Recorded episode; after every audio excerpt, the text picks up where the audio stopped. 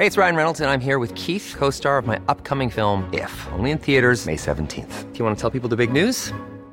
All right, I'll do it. Sign up now and you'll get unlimited for $15 a month in six months of Paramount Plus Essential Plan on us. Mintmobile.com slash switch. Upfront payment of $45 equivalent to $15 per month. Unlimited over 40 gigabytes per month. Face lower speeds. Videos at 480p. Active Mint customers by 531.24 get six months of Paramount Plus Essential Plan. Auto renews after six months. Offer ends May 31st, 2024. Separate Paramount Plus registration required. Terms and conditions apply if rated PG.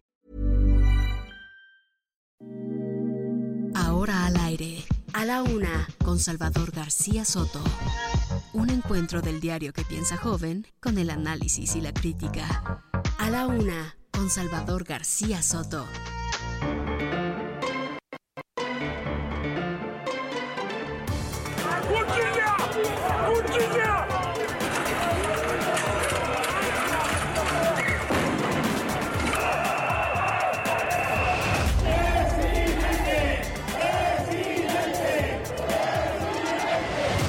Pedir la rebaja del alto costo de la vida y el congelamiento de los precios de combustibles.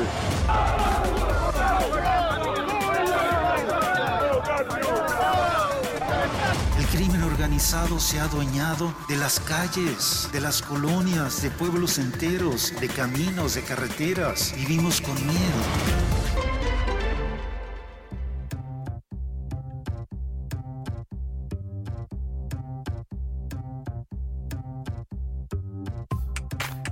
Ya es la una de la tarde en punto en el centro de la República. Los saludamos con gusto. Estamos iniciando a esta hora del mediodía a la una este espacio informativo que hacemos para usted todos los días a esta hora del día. Ya lo sabe que aquí estamos. Aquí nos encuentra en esta frecuencia el 98.5 de su FM El Heraldo Radio para llevarle toda la información importante, la mejor información en la radio, el análisis, la crítica, las historias del día, todo se lo tenemos aquí en la laguna, en este espacio donde nos proponemos siempre no solo informarle del acontecer cotidiano, sino también acompañarle y entretenerle en esta parte de su día. Los saludo con gusto, empezando semana, lunes 11 de julio, ya vamos casi para la primera quincena de julio, rapidito se nos va pasando el em, tiempo y el, este mes de julio.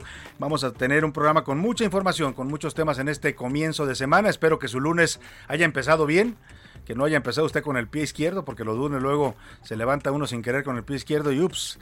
Así que espero que la semana pinte bien para usted, que este lunes se vayan resolviendo todos sus asuntos, todos sus pendientes. Y si hay algún problema, algún contratiempo, son, siempre se lo digo y se lo digo de corazón, ánimo, ánimo que nos queda todavía la mitad de este día y lo que resta de la semana para resolver cualquier problema. Le decía que le tenemos un programa con muchos temas importantes, con muchas noticias generadas en las últimas horas. Antes le platico, son 22 grados centígrados en este momento la temperatura, por acá se cayó algo en la cabina. La temperatura en, el, en la capital del país, ve- 23 grados y mucha probabilidad de lluvia por la tarde, 85%, pero... Eh, a toda la República Mexicana la saludamos con gusto también en este mediodía de lunes, a todas las eh, frecuencias que nos sintonizan desde aquí, desde el Valle de México, el Heraldo Radio 98.5 llega a toda la República Mexicana y queremos mandar saludos afectuosos a la gente de Tijuana, Baja California, allá en la frontera norte donde empieza la patria, pero también hasta el otro extremo de la República, hasta el Tuxtla Gutiérrez Chiapas, allá en el sureste mexicano, ya rumbo a la frontera con Guatemala. Muchos saludos a, a todos los, la gente de Tuxtla, a todos los tuxtlecos, igual a la gente de Monterrey, Nuevo León, saludos a toda la gente allá en la Sultana del Norte, a la gente de Guadalajara, Jalisco, a la Perla Tapatía, muchos saludos también, por supuesto, a la comarca lagunera, muchos saludos a toda la gente de la laguna en esta región donde nos sintonizan en varios municipios de Durango y Coahuila. También saludamos con gusto a la gente de Oaxaca, capital. Ya empezó la Guelaguetza. Ayer, bueno, ayer una, más bien empezó acá en la Ciudad de México un festejo de la Guelaguetza. Hicieron un festejo en el Cerro de la Estrella. 25 mil almas se juntaron para ver los bailes oaxaqueños. La jefa de gobierno estaba muy contenta, Claudia Sheinbaum, y el que también estaba muy contento era el virus del COVID, porque le pusieron ahí pues todo un, un festín para que se siga reproduciendo. Tuvimos la semana pasada, el viernes, 32 mil contagios, nuevo récord, ¿no? Y, pero no importa, hay que hacer fiesta y hay que hacer guelaguetza, y entonces tuvimos la guelaguetza aquí en la Ciudad de México, ya pronto también comienzan allá los lunes del cerro en... eh, Oaxaca. Y hablando de Oaxaca, le damos la bienvenida a otra ciudad de Oaxaca, además de Oaxaca capital, donde nos escucha toda la gente, y a la, también al istmo de Tehuantepec, que mandamos muchos saludos, también ahí nos escuchan en toda esta región del istmo. Ahora, en esa misma región ismeña, saludamos con mucho gusto a la gente de Salina Cruz, Salina Cruz, Oaxaca, en el 106.5 de su FM, La Brava, ahí nos van a escuchar todos los días aquí en el Heraldo Radio y en la Laguna, por supuesto. Amigos de Salina Cruz, bienvenidos a esta gran familia del Heraldo Radio. Ya tenemos tres frecuencias en Oaxaca, ¿eh? estamos cubriendo buena parte ya de este estado hermoso de la República Mexicana. También saludamos a la gente del otro lado, bueno, en Tampico, se manda yendo Tampico, Tamaulipas, allá en el Golfo de México, el puerto de Tampico, a Ciudad Madero, Altamira, toda esta región también conurbada, les mandamos un abrazo, zona petrolera, zona de puerto, de comercio, zona de gastronomía, de muchas cosas. A todos ellos les mandamos saludos y también a la gente que nos escucha fuera de México, de las fronteras mexicanas, en McAllen y en Brosville, Texas, nos sintonizan en el Heraldo Radio. Desde ahí saludamos también, además de los amigos tejanos, a todos los mexicanos que nos escuchan, ya sea del lado americano o del lado mexicano, porque también la señal, esta señal del Heraldo Radio llega hasta Matamoros y Reynosa, estas dos ciudades hermanas allá en la frontera con los Estados Unidos. También mando saludos a la gente de No Media Radio San Antonio, No Media Radio San Antonio mando un abrazo afectuoso a toda la gente allá en San Antonio y también a Now Media Radio Chicago. También les mandamos muchos saludos afectuosos. Pues dicho esto, vámonos con los temas que le tengo preparados. La pelea guinda, oiga, eh, pues está la división fuerte en Morena. no solo por los que buscan la candidatura presidencial, sino también hacia más abajo. Hoy el coordinador de Morena en la Cámara de Diputados, Ignacio Mier, anunció que presentó una denuncia penal ante la Fiscalía General de la República en contra de Santiago Nieto, ex titular de la Unidad de Inteligencia Financiera, del gobernador de Puebla, Miguel Barbosa, y del senador morenista Alejandro Armenta. Los acusa a los tres, ya le voy a decir por qué, pero las acusaciones son fuertes, ¿eh? Y dice el señor Mier en su video que le voy a poner más adelante el audio, el que avisa no traiciona. Yo les dije que iba a proceder legalmente y estoy procediendo legalmente. Se refiere a unas, perdóneme, filtraciones sobre presuntas investigaciones en su contra. Y vuela, vuela, el presidente López Obrador ya va volando en estos momentos rumbo a Washington para su encuentro de mañana en la Casa Blanca con el presidente Joe Biden. También sostendrá reuniones con empresarios mexicanos. Es la tercera vez en su mandato que López Obrador visita Estados Unidos, el territorio estadounidense, y la segunda vez que va a visitar la Casa Blanca, también la segunda vez que se encuentra con el señor Joe Biden. No, es la cuarta vez, perdóname, es la cuarta vez. Ya eh, ha ido tres veces, una a ver a Donald Trump, otra fue a Nueva York, a la cumbre también de América del Norte y ahora esta visita. Y vamos a hablar de las masacres en México. Eh, en este contexto, en Guanajuato ocurrió una matanza en plena fiesta infantil. Estaban en una fiesta celebrando a un niño llegaron hombres armados y dispararon contra los asistentes. Seis personas hay, eh, quedaron muertas en el lugar, dos eran niños asistentes a la fiesta y además ocho quedaron heridos. Y todo esto a tres semanas del asesinato de los sacerdotes jesuitas Javier Campos y Joaquín Mora, además del guía de turistas Pedro Palma. Este domingo, la conferencia del episcopado mexicano, la Iglesia Católica, pues para que me entienda, todas las, iglesias, parroquias, basílicas del país celebraron la Jornada Nacional por la Paz y la oración. Hicieron oración en las iglesias por la paz, pidiendo que cese la violencia, basta de violencia, dijeron los católicos, no solo los sacerdotes, sino también los feligreses que acudieron a hacer esta Jornada Nacional por la Paz. Y hubo discursos fuertes, ¿eh? muy fuertes de los obispos, de los padres, pues diciendo que esto está ya fuera de control, que hay demasiada impunidad y al parecer también complicidad en México, en fin, temas fuertes los que se escucharon ayer en las iglesias, por supuesto, además de la oración con la que se busca pedir porque pare esta violencia. En los deportes, necesito talacha, Sergio El Checo Pérez no pudo terminar el Gran Premio de Austria, abandonó después de que lo chocaron. Además, Toluca toma el liderato del torneo de apertura 2022, ni América, ni Chivas, ni Cruz Azul, y mucho menos Pumas pudieron obtener el triunfo en esta jornada. Nos va a contar de todo esto Oscar Mota. Como ve, tenemos un programa variado, con mucha información, con muchos temas para comentar, para informarle, para entretenerlo y también, por supuesto, para debatir y para que usted participe con nosotros, debatamos juntos los temas de la agenda pública. Le hago las preguntas de este lunes. Esta es la opinión de hoy.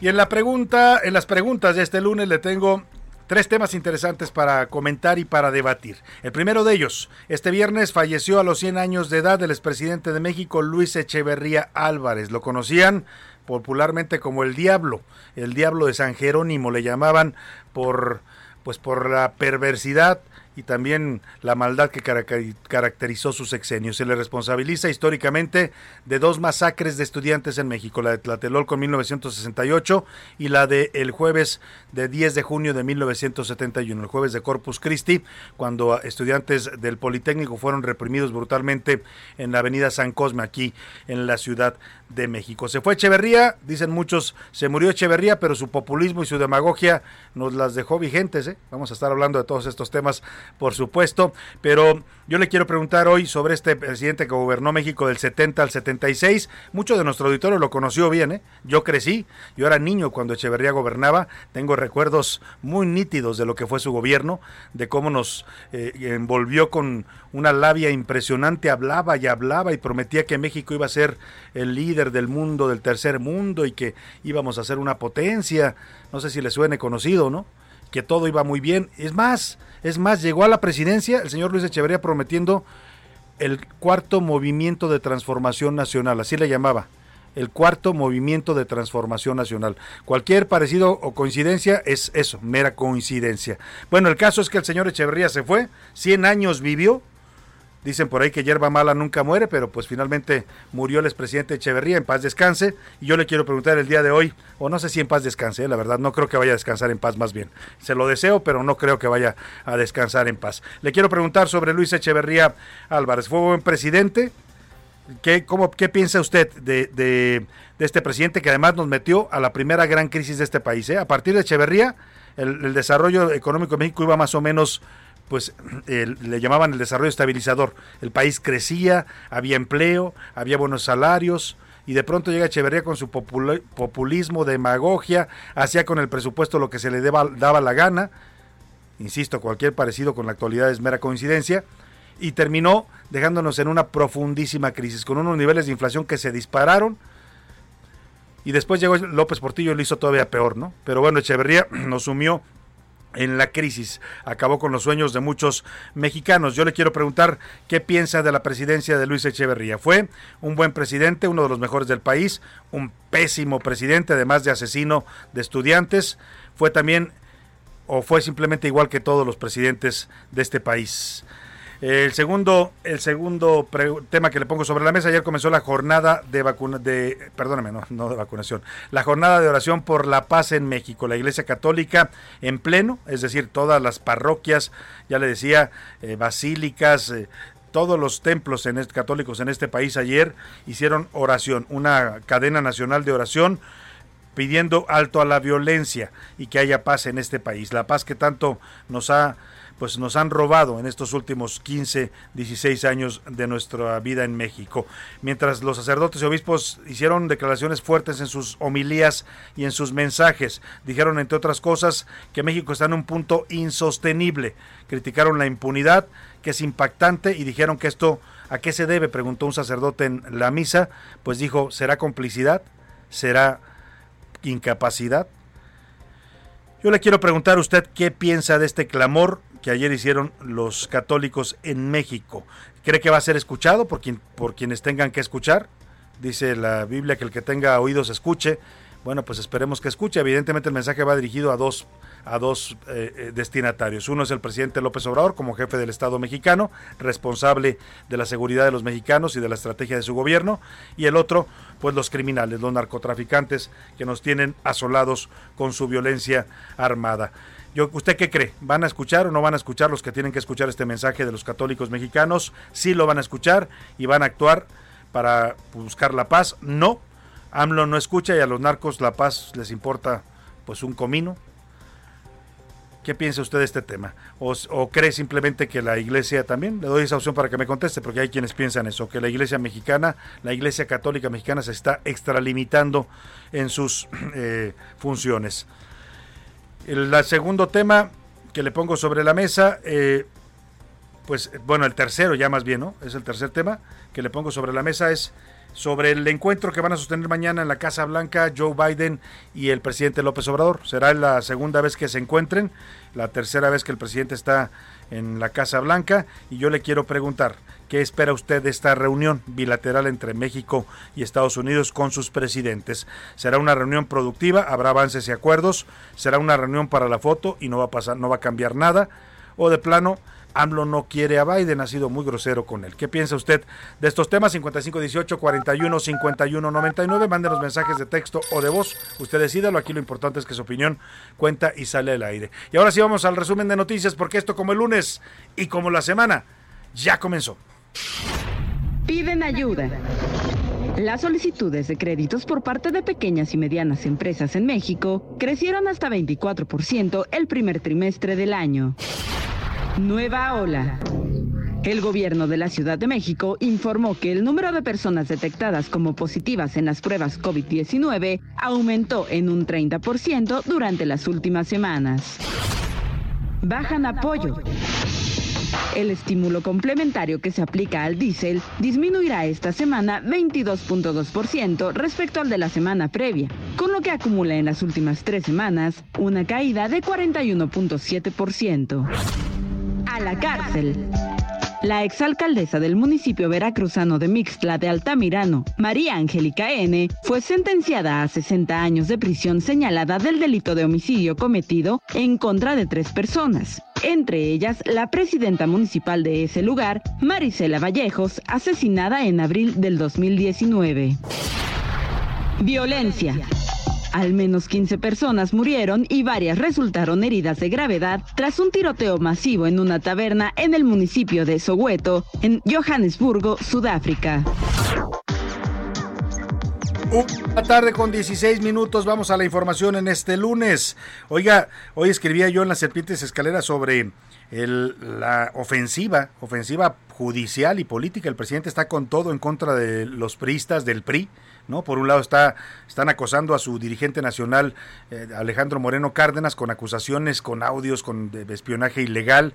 Y para muestra un botón, llegó eh, ayer domingo, Alejandro Moreno llegó de procedente de su gira por Europa, regresó a México junto con su familia, venía con su esposa, y en el Aeropuerto Internacional de la Ciudad de México, llegando a su país como mexicano, como ciudadano, cuando usted pues nada más le deben preguntar de dónde viene, a qué país fue, cuántos días estuvo allá y es todo lo que le piden, le en su pasaporte. Si usted ha regresado del extranjero, sabe que ese es el trámite normal para cualquier mexicano. Pues al señor Alejandro Moreno lo detuvieron en el aeropuerto, lo detuvieron en migración y lo tuvieron ahí, según se quejó él mismo, ahora le voy a poner el audio, eh, pues creo que más de una hora o eh, bastante tiempo haciéndole preguntas sobre a dónde había ido, qué había hecho. Cuando preguntó por qué tantas preguntas y por qué lo detenían, pues dijo que eran instrucciones que tenían, ¿no? Del gobierno. Después diría el gobierno federal que fue porque así lo solicitó el gobierno de Campeche. Mire usted, ahora se resulta que la señora Laida Sansores tiene jurisdicción sobre el Aeropuerto Internacional de la Ciudad de México. Bueno, esto es lo que denunció ayer Alejandro Moreno Cárdenas, dirigente nacional del PRI, a su regreso al país. Tengo una alerta migratoria, no tengo razón de que estoy aquí en la Ciudad de México a ver qué otra violación a la ley quieren hacer en esta persecución política. Todos los opositores, estoy con mi esposa, está preocupada, estamos aquí juntos y por eso hacemos un llamado a todos a no dejarnos eh, amedrentar, a levantar la voz y a luchar por México, no a la dictadura. Pues ahí está lo que denunció Alito y le decía porque escribí yo hoy de eso, de este esta ofensiva de López Obrador contra el PRI que hoy le preguntaron al presidente, el presidente dice, hombre, no, no pasa, nosotros no perseguimos a nadie, somos pura puro amor, pura paz, cuando pues el aparato judicial está con todo, ¿no? No solo a Alito, ahora también investigan a Peña Nieto, no solo a Peña Nieto, investigan a sus hermanos, hasta a su ex esposa, la gaviota que ya ni siquiera está con él, se divorciaron antes de dejar la presidencia y vive creo que en Miami, no sé dónde viva la señora ahora, pero también ya la están investigando por una empresa donde trabajaba su hermana y a la que le otorgaban contratos de eventos de la presidencia de la República. Pero le digo esto porque López ahora está duro contra los priistas y decía yo hoy que pues el presidente quiere someter al PRI, subyugarlo y evitar que le compita en 2024, no el PRI como tal, no solo el PRI, porque el PRI ya no, no da para mucho como está en las condiciones en las que está, pero el PRI aliado con el PAN, eso es otra cosa, ¿no? Y por ejemplo en el Estado de México, si se juntan el PRI y el PAN, pues ahí sí le pueden ganar a Morena. En el 2024, en un descuido, pues quién sabe qué pase, ¿no? Así es que el presidente está con todo contra el PRI y hoy criticaba que los PRIistas están divididos, están peleados entre ellos, ¿no? A Peña Nieto ya nadie lo pela porque se fue allá a su exilio dorado en Madrid. Eh, Osorio, el coordinador de los senadores, está en contra de Alito y le tira con todo. Alito no se puede ver con Alfredo del Mazo, el gobernador del Estado de México. Eh, y bueno, pues así andan todos de la greña. Y, pero resulta que ahora que no solo los periodistas están peleados, también los de Morena tienen lo suyo. Hoy el coordinador de los diputados de Morena, el señor Ignacio Mier, anunció que presentó una denuncia penal en contra de tres morenistas. Uno es Santiago Nieto, ex titular de la UIF, otro es el gobernador de Puebla Miguel Barbosa y otro es el senador de Morena Alejandro Armenta. Cuéntanos, Elia Castillo, qué es lo que acusa el señor Mier en contra de sus compañeros de partido. Buenas tardes. Muy buenas tardes, Salvador. Te saludo con gusto a ti al auditorio. Así es, el coordinador de la fracción parlamentaria de Morena en la Cámara de Diputados, Ignacio Mier, presentó una denuncia ante la Fiscalía General de la República en contra del ex titular de la Unidad de Inteligencia Financiera, Santiago Nieto, el gobernador de Puebla, Miguel Barbosa, y otros funcionarios por la presunta comisión de los ilícitos de revelación de secretos y tráfico de influencias, entre otros. Esta denuncia está relacionada con la publicación de mayo pasado en la cual un medio de comunicación de Puebla vinculó al legislador con presuntas operaciones de lavado de dinero y evasión de impuestos en aquel estado, en la que se revelan informes de la Unidad de Inteligencia Financiera, los cuales estaban firmados por el entonces titular de la dependencia Santiago Nieto Castillo y de la Fiscalía General del Estado de Puebla. El legislador señaló que en congruencia con sus convicciones e ideales presentaba justamente esta denuncia. Esto lo informó hoy por la mañana a través de su cuenta de Twitter. Escuchemos parte de lo que comentó el coordinador de la fracción parlamentaria de Morena, Ignacio Mier, al respecto. El que avisa no traiciona. Como lo dije el 27 de mayo, ya presenté las denuncias correspondientes ante la Fiscalía General de la República contra el ex titular de la Unidad de Inteligencia Financiera, Santiago Nieto, el gobernador del estado de Puebla, Miguel Barbosa. Este es el reporte que te tengo. Eh, a ver, pues ahí está, ahí está Elia Castillo lo que acusa al señor Mier, bastante claro sus eh, acusaciones y bueno, pues así de pesado se llevan también en Morena, ¿qué quiere usted, no? Así así de fuerte está también la lucha interna entre los morenistas, que además le decía yo de lo divididos que están los priistas, pues no le extrañe que los morenistas también, porque la mayoría de ellos pues vienen del PRI nacieron en el PRI. Este señor Mier era priista de toda la vida, es un hombre cercanísimo a Manuel Barlet. Se formó con Manuel Barlet como gobernador y pues son priistas, pues, no más que ahora se ponen el color guinda y critican al pasado y creen que ya por eso cambiaron, pero pues en realidad siguen siendo priistas en esencia la mayoría de ellos. Vamos a otro tema, la reunión del presidente López Obrador. Está viajando, ya le decía, rumbo a Washington, va acompañado de su esposa, la señora Beatriz Gutiérrez Müller, ambos van en un vuelo comercial para llegar a la capital estadounidense. Estarán llegando de, eh, al filo de esta tarde para reunirse con el presidente Joe Biden mañana. Mañana en la Casa Blanca será a cerca de las 3 de la tarde, hora de Washington, a las 4 de la tarde, hora de México. En la comitiva viajan también el canciller Marcelo Ebrar, la secretaria de Economía Tatiana Cloutier, el director del Instituto Nacional de Migración Francisco Garduño y el secretario de Agricultura Víctor Manuel Villalobos. Las actividades que van a tener, ya se dio a conocer la agenda oficial del presidente en esta gira por la capital de Estados Unidos a las 9.50, hora de México, llega mañana, a mañana martes 12 de julio, a la Casa Blanca. Eh, y va a reunirse con la vicepresidenta eh, Kamala Harris. Va a comenzar a las 10 una reunión con ella. A las 10.59, una hora después, el presidente llega o ya pasa al, a la Casa Blanca. Eh, ah, perdóneme, el primer evento es en la residencia, en la casa de la vicepresidenta de, de mm, de Kamala Harris en su oficina, pues que no es en la Casa Blanca, son otra, otra oficina que tiene. Luego a las 10.59 llega a la Casa Blanca, a las 11.15 llega el encuentro con, empieza el encuentro con Biden en la oficina Oval. El miércoles 13 de julio tendrá una reunión con empresarios mexicanos y estadounidenses. También acuden funcionarios de la administración Biden, ahí se va a hablar de inversiones en México y se prevé que vaya incluso Carlos Slim, quien es presidente honorario del Grupo Carso, y Antonio del Valle, presidente del Consejo de Administración del Grupo Caluz y también del Consejo Mexicano de Negocios. Antes, antes de este encuentro el miércoles va a reunir un homenaje a Franklin D. Roosevelt, presidente de los Estados Unidos, en el monumento en su honor, ahí en el Memorial, el Parque Memorial de Washington, y también rendirá un homenaje a Martin Luther King, luchador por los derechos civiles de los negros en Estados Unidos. El regreso del presidente de México está previsto para el miércoles por la tarde.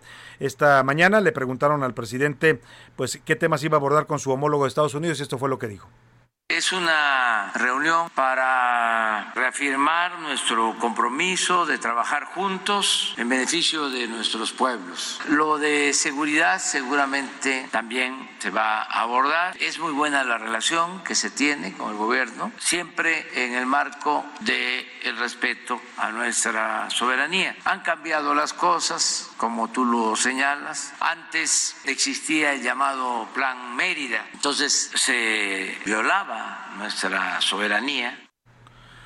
Pues ahí está lo que dice el presidente. Le voy a platicar también al regreso de la pausa lo que dice Donald Trump. Donald Trump sigue trayendo de cliente al presidente López Obrador y como López Obrador no le importa, lo quiere mucho, pues le sigue tundiendo con todo. Vámonos a la pausa y regreso con usted con más aquí en la Una. Estás escuchando A la Una con Salvador García Soto. Regresamos. Heraldo Radio, con la H que sí suena y ahora también se escucha.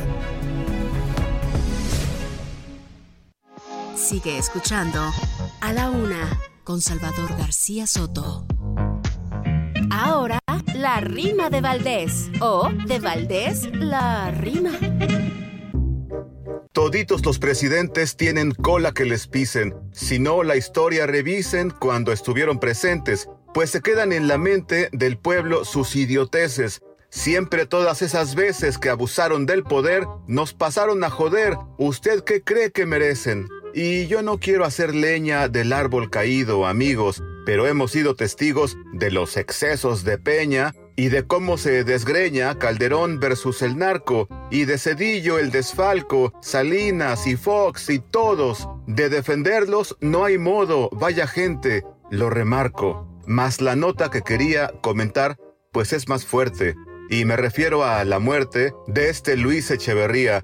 Todo un siglo lo vería callándose la verdad, la tremenda atrocidad de Tlatelolco nomás.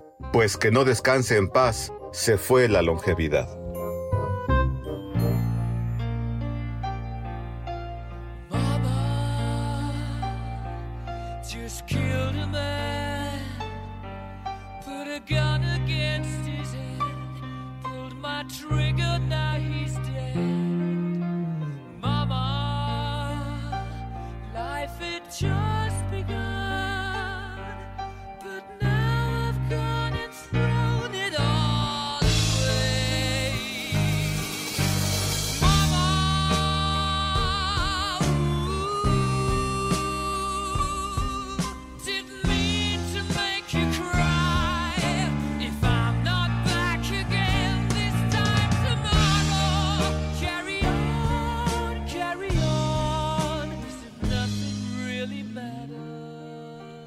Una de la tarde con 32 minutos. Regresamos con usted aquí en la Una y seguro ya identificó la canción Bohemian Rhapsody, la Rapsodia Bohemia de Queen. Esta semana eh, se vamos a, la vamos a dedicar al rock and roll, a este movimiento musical que pues sigue vigente, que sigue eh, en el gusto de la gente con tantos años ya. Empezó allá por los años 50 y todavía 70 años después sigue el rock produciendo éxitos. Vamos a hablar de todo tipo de rock y en todos los idiomas, ¿eh? no solo en inglés, que es el idioma original del rock. Hemos empezado con este idioma, con una de las grandes bandas de todos los tiempos, Queen. Y bueno, pues este disco fue lanzado en 1975 y todo esto en ocasión de que el 13 de julio se celebra el Día Mundial del Rock. Por esto, eh, esto se celebra en esta fecha por el megaconcierto benéfico Live Aid, llevado a cabo en 1995 que se tuvo lugar en forma simultánea en ciudades como Londres, Filadelfia, Sydney y Moscú. Se buscaba entonces recaudar fondos para la hambruna en África. Allí estuvieron participando bandas como Led Zeppelin, The Who, Black Sabbath, Queen, Sting, Judas Priest, Duran Duran, U2, Scorpions, Paul McCartney, Eric Clapton y Phil Collins. Fue una de las mayores concentraciones de estrellas del rock que se hayan visto en toda, en toda la historia. Así es que esta semana celebramos al rock en todos los idiomas, por supuesto también en español, hasta en Totonaco vamos a tener canciones de rock para que vea la diversidad y, la, y el impacto que ha alcanzado este género musical en todo el mundo. Suban un poco a la Rapsodia, Rapsodia Bohemia y seguimos con más para usted aquí en A la Una. Mamma mia, mamma mia, Mamma mia, let me go. Beelzebub has a devil put aside for me, for me,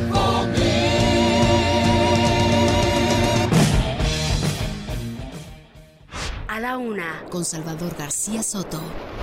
Oiga, y antes de irme a la pausa, le estaba diciendo que eh, de la visita de López Obrador a Washington, por cierto, se publicó una foto en, eh, no, no sé si en el diario Reforma o en algunos periódicos, eh, en las redes sociales está circulando una fotografía del presidente López Obrador con su esposa Beatriz Gutiérrez Müller a bordo del avión, este vuelo de, ahora le voy a decir de qué aerolínea estaba volando el presidente que tomó en vuelo comercial para irse hacia la capital de los Estados Unidos. Van sentados los dos ahí en el eh, en el avión con cubrebocas los dos, algo que es digno de llamar la atención porque no, no se lo pone mucho el presidente. En los vuelos pues se lo tiene que poner porque es obligado, ¿no? Si no, no lo dejan subir al avión. Y ahí va sentado muy eh, cariñoso con Beatriz Gutiérrez Müller en la foto que ahora le vamos a compartir también en la cuenta de Twitter, arroba S García Soto.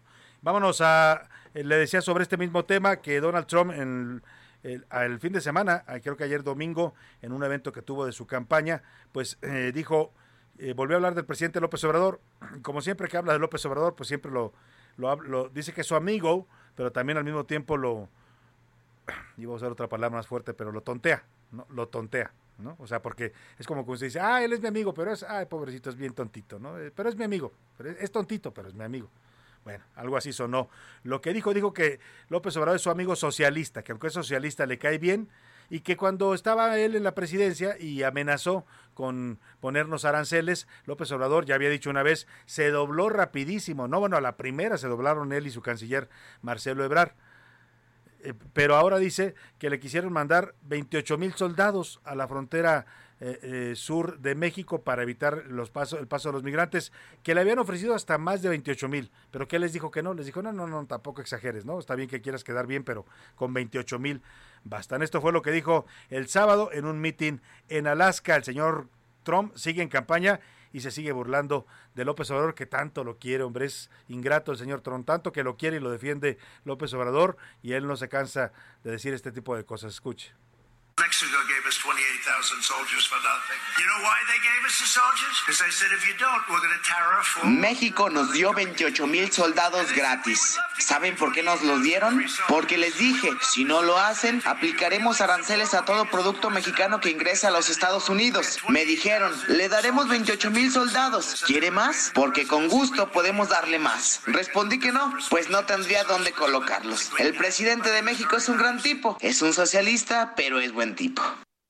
Bueno, pues ahí está lo que dice, es un socialista, pero es buen tipo, y me ofreció mandar a miles y miles de soldados, ¿no? Yo le dije, con 28 mil basta, ¿no? Pero él quería mandar más, así de servir lo pone el señor Trump a, su amigo, menos mal que su amigo López Obrador. Y hablando de López Obrador, antes de partir hoy para Washington en su conferencia mañanera, pues eh, le preguntaron sobre toda esta investigación en contra de Peña Nieto que ha generado todo tipo de análisis, reacciones, ¿no? Evidentemente, pues eh, todo el mundo interpreta y con razón que se rompió un pacto, ¿no? Un pacto de impunidad que estaba vigente. En cuatro años no había tocado a Peña Nieto ni con el pétalo de una de un comentario, ¿eh?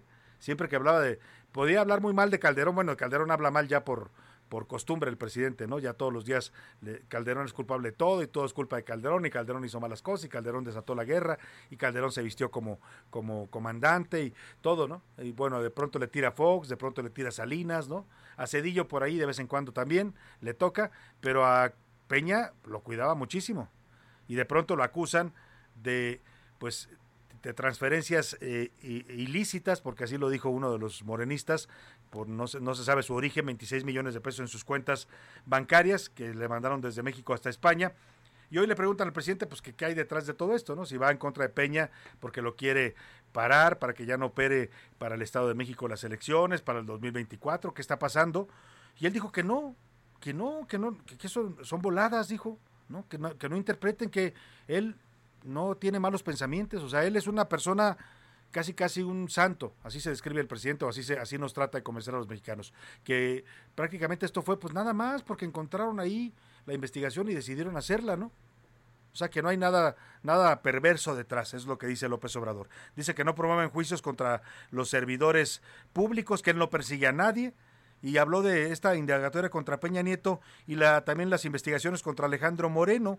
Al señor Alejandro Moreno lo detienen más de una hora en el aeropuerto internacional de la Ciudad de México para hacerle preguntas cuando es ciudadano mexicano, ¿no? Y no tendrían por qué eh, eh, detenerlo.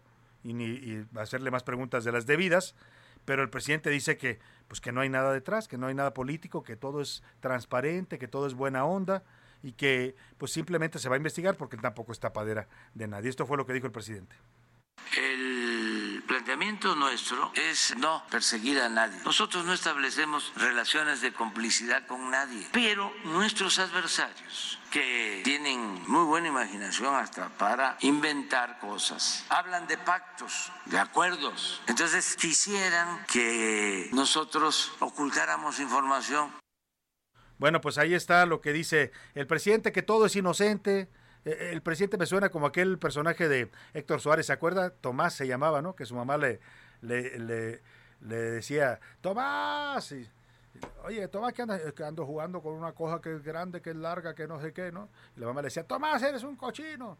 No, mamá, usted, el negro es puro y santo, usted es la cochinota. Bueno, pues así el presidente nos dice que nosotros somos los cochinotes, ¿no? Que él tiene la mente eh, totalmente pacífica, él no quiere agredir a nadie, él no persigue a nadie. Así lo dijo el día de hoy, aunque está persiguiendo pues a todos, ¿no? Por lo menos a los del PRI los trae literalmente asolados con investigaciones judiciales, echándoles encima el aparato de justicia. Vámonos a otro tema. Hoy, eh, bueno, este sábado más bien comenzó, hoy co- comenzó ya formalmente el cierre de la línea 1. Desde el sábado hicieron ya algunas pruebas, ¿no? Se, se- se detuvieron algunos vagones para ir eh, probando lo que a partir de hoy comenzó. La línea 1 del metro de la Ciudad de México, eh, la más importante por la cantidad de pasajeros que mueve, más de 20 millones diarios. Eh, pues va a ser eh, cerrada, fue cerrada a partir de hoy para trabajos de mantenimiento. La primera fase es de Pantitlán al Salto del Agua, al cierre. Los trabajos tendrán una duración de ocho meses, después se va a cerrar el tramo de Observatorio a Valderas y se prevé que todo esto, todos estos cierres y remodelaciones concluyan hasta 2023. La jefa de gobierno, Claudia Sheinbaum, dijo que hay complicaciones que aunque hay complicaciones, las cosas le han salido dentro de los planes. Dijo que una de las zonas más difíciles en esta remodelación es la zona de Pantitlán, San Lázaro y Salto del Agua y Pino Suárez por el volumen de gente que se mueve en esos paraderos. Esto fue lo que dijo la jefa de gobierno sobre cómo van a, enfrentar este cierre de la línea 1 con unas rutas de transporte alternativo que ya empezaron a funcionar el día de hoy. Pues aun cuando ha habido sus complicaciones, realmente eh, no ha estado muy, es decir, ha salido dentro de los planes. Las zonas más difíciles fueron en su momento Pantitlán, que obviamente pues es la terminal más importante. Hubo algunos problemas en San Lázaro, algunos problemas en Salto del Agua, en Pino Suárez, que son algunas de las estaciones de transferencia. Pero tomé ayer la decisión, llamé a todo el gabinete, les dije no solo es un asunto de movilidad, eh, todos los secretarios nos vamos a las calles. Pues ahí está lo que dijo la jefa de gobierno, que todo su gabinete está volcado en este tema. Y sí, ahí andaba Martí Batres de gobierno, andaban varios secretarios ahí, pues vigilando que funcionaran. Pues pusieron camiones de RTP que van a llevar a la gente en los trayectos en los que eh, van a suplir al metro. Vamos a ver cómo está funcionando. Ya hoy es el primer día de prueba de este nuevo operativo para pues evitar que la línea más eh, transitada del metro de la Ciudad de México, que está cerrada, pues no ocasione un problema de movilidad severo para los habitantes de esta megalópolis. Vamos contigo, Gerardo Galicia, que estás justamente en el paradero de Pantitlán, esta zona que decía la jefa de gobierno es de las más complicadas en este cierre de la línea 1. Te saludo, Gerardo Galicia, buenas tardes.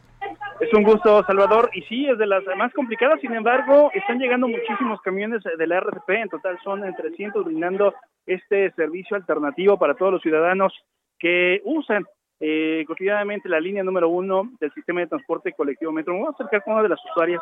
Señora, buenas tardes. Estamos en vivo con Salvador eh, para Heraldo Radio. ¿Qué le ha parecido este operativo con camiones de la RTP? Ah, Está muy bien, muy bien. ¿Se le ha hecho ágil el? Sí, ahorita sí. No, no batalló en llegar hasta acá. No. ¿Me regalas ya sabía. Araceli. Ah, ya, ya sabía de esto. Sí. Muchas gracias, señora Araceli. La voz de la señora Araceli, mi querido Salvador. Y cabe mencionar que supervisando todo este operativo, llegó también desde muy temprano Andrés Layuz, el secretario de Movilidad. Tuvimos tiempo de entrevistarlo y esto es lo que ha comentado. A ver, ya está, ya está la entrevista, sí, vamos a escuchar lo que dijo el secretario de Movilidad, Adrián Layuz. No, Gerardo, perdón, no tienen tu audio acá. Sí, eh, bueno, mencionaba y de hecho daba las gracias por la comprensión a todos los usuarios, puesto que el tiempo de traslado, Salvador, se ha incrementado. De mm, 30 minutos que hacían eh, los usuarios en poder utilizar la línea número uno, este tiempo se multiplicó y ahora se hacen cerca de 50 minutos, así que agradeció la comprensión de todos los usuarios. Y finalmente mencionarte que también arribó hasta este punto Guillermo Calderón, el eh, director general del sistema de transporte colectivo Metro, y comentaba que prácticamente todos los camiones de la RTP son monitoreados a través de su GPS, así de esta manera se dan cuenta dónde se están retrasando algunos, eh, de hecho también se dan cuenta cuando hacen falta camiones vacíos y es eh, como los están mandando, este monitoreo se realiza en las instalaciones de la Secretaría de Seguridad Ciudadana. Y por lo pronto, el reporte. Muchas gracias Gerardo Galicia por tu reporte. Pues ahí está esto que nos comentabas, importante sin duda, cómo la gente se está adaptando. Y bueno, bueno pues van a tener que adaptarse porque no hay de otra, ¿eh? van a tener que usar este sistema de transporte colectivo. No va a ser tan rápido como el metro, pero por lo menos se ve que el gobierno de la ciudad está pues poniéndose las pilas para que la gente no se vea tan afectada. Gracias Gerardo por tu reporte. Buena tarde. Hasta luego. Y hablando del metro, pues eh, la semana pasada le informamos aquí en este espacio que habían citado a comparecer a la exdirectora del metro, Florencia Serranía. Y todo el mundo, pues muchos, muchos celebraron porque dijeron ya era hora, ¿no? Que la citaran a declarar en el proceso por el, el derrumbe de la línea 12. Ella era la directora del metro. Se fue limpiecita, ¿eh? Después de que ocurrió la tragedia, ni siquiera hablaba ni la boca abría la señora Serranía le pasaron varias tragedias en su gestión, pero como era amiga del presidente y amiga de la jefa de gobierno, pues ahí la aguantaron.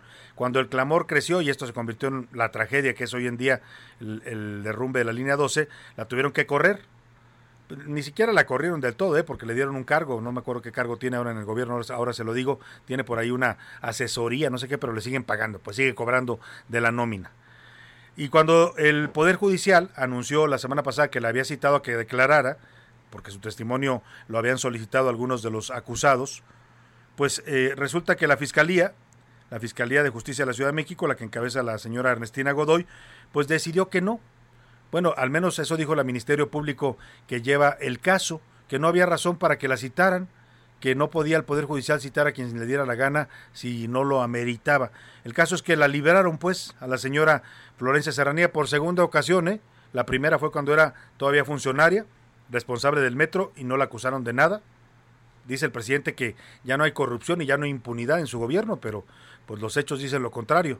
Y ahora, por segunda ocasión, cuando un juez la había citado a declarar, la Ministerio Público que lleva el caso, que está conectado directamente a la Fiscalía General de Justicia de la Ciudad de México, pues eh, hizo, eh, hizo que no, que no compareciera. Vaya, le ayudó, diciendo que no tenía razón para citarla a comparecer. Eh, eh, Florencia Serranía, por si usted le preocupa qué fue de la señora, está como, eh, fue nombrada eh, parte del Centro de Ingeniería y Desarrollo Industrial, la titular del Centro de Ingeniería y Desarrollo Industrial, el CIDESI, una dependencia del sistema del, del Centros del Consejo Nacional de Ciencia y Tecnología. O sea, la mandaron ahí con la señora Álvarez Bullá, pues becada, para que me entienda, y está al frente de este comité externo de evaluación. Aviadora de lujo, dirían por ahí. Vámonos a otro tema importante. A la una, con Salvador García Soto. Y le platicaba que ante la violencia que está eh, destruyendo a este país, porque no se le puede llamar de otra forma lo que nos está pasando, se está minando a este país desde sus bases, en los municipios, en los lugares. Oiga, una fiesta infantil, ayer en Guanajuato, le voy a dar el reporte un poco más adelante, una fiesta infantil fue baleada. Hay dos niños muertos, además de varios adultos. Llegaron hombres armados a plena fiesta infantil y dispararon. Veía hoy un reportaje también en Michoacán de un lugar eh, que era un parque, era una zona natural, pues, a donde la gente de Michoacán, de Jalisco, de Guanajuato iban a pasearse, porque son estados que confluyen en esta región de, cerca de Morelia. Pues iba la gente a, los, a pasearse a un lugar con un río muy bonito. Ahora le voy a dar todos los datos completos también, pero y ahora saben qué se convirtió eso en un tiradero de cadáveres. Eh, acaban de encontrar la Fiscalía de Justicia de la Ciudad de México, no, perdóname, la Fiscalía de Justicia de Michoacán y la Fiscalía General de la República un eh, pues un- un- una fosa clandestina en ese lugar. Van 25 cuerpos que sacan y temen que haya hasta 500 cuerpos. En eso se está convirtiendo este país. A raíz de todo esto, la Iglesia Católica convocó a una jornada nacional de oración por la paz. Ayer se llevó a cabo, hubo discursos, hubo mensajes, hubo por supuesto cadenas de oración en todas las iglesias del país y de eso nos cuenta Milka Ramírez.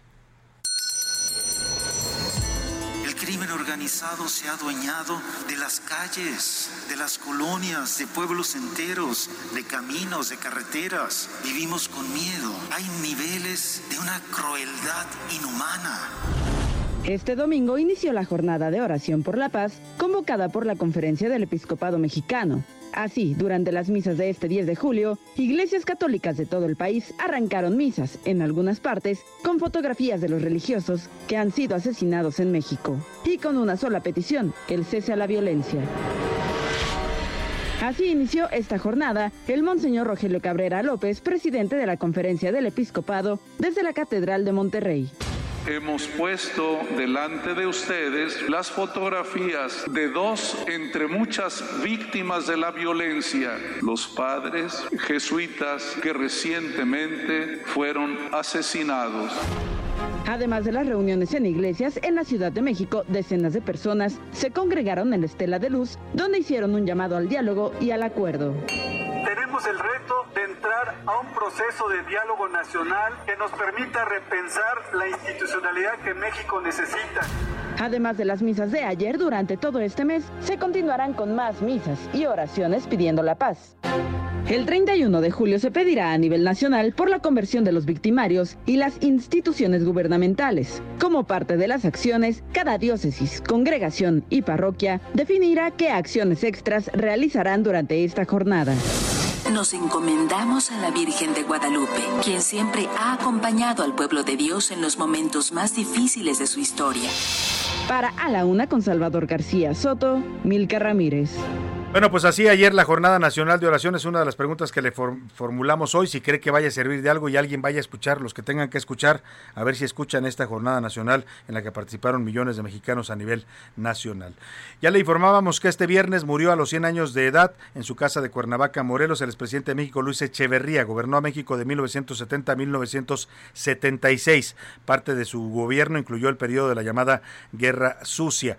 Para hablar de lo que fue el gobierno de Echeverría, de lo que fue el personaje, hago contacto con el doctor Arno Burkholder, es historiador y autor de La Red de los Espejos, una historia del diario Excelsior. Precisamente en el gobierno de Echeverría ocurrió este golpe a Excelsior en 1976, cuando sacó de ahí a Julio Scherer, eh, eh, y Julio Scherer García y a todo su, pues, su equipo que fueron echados literalmente a la calle por el presidente que puso en el cargo a Regino Díaz Redondo y de ahí nace la revista Procesos. Eh, saludo con gusto, doctor Arno Burkhol- Burkholder. Muchas eh, gracias, buenas tardes.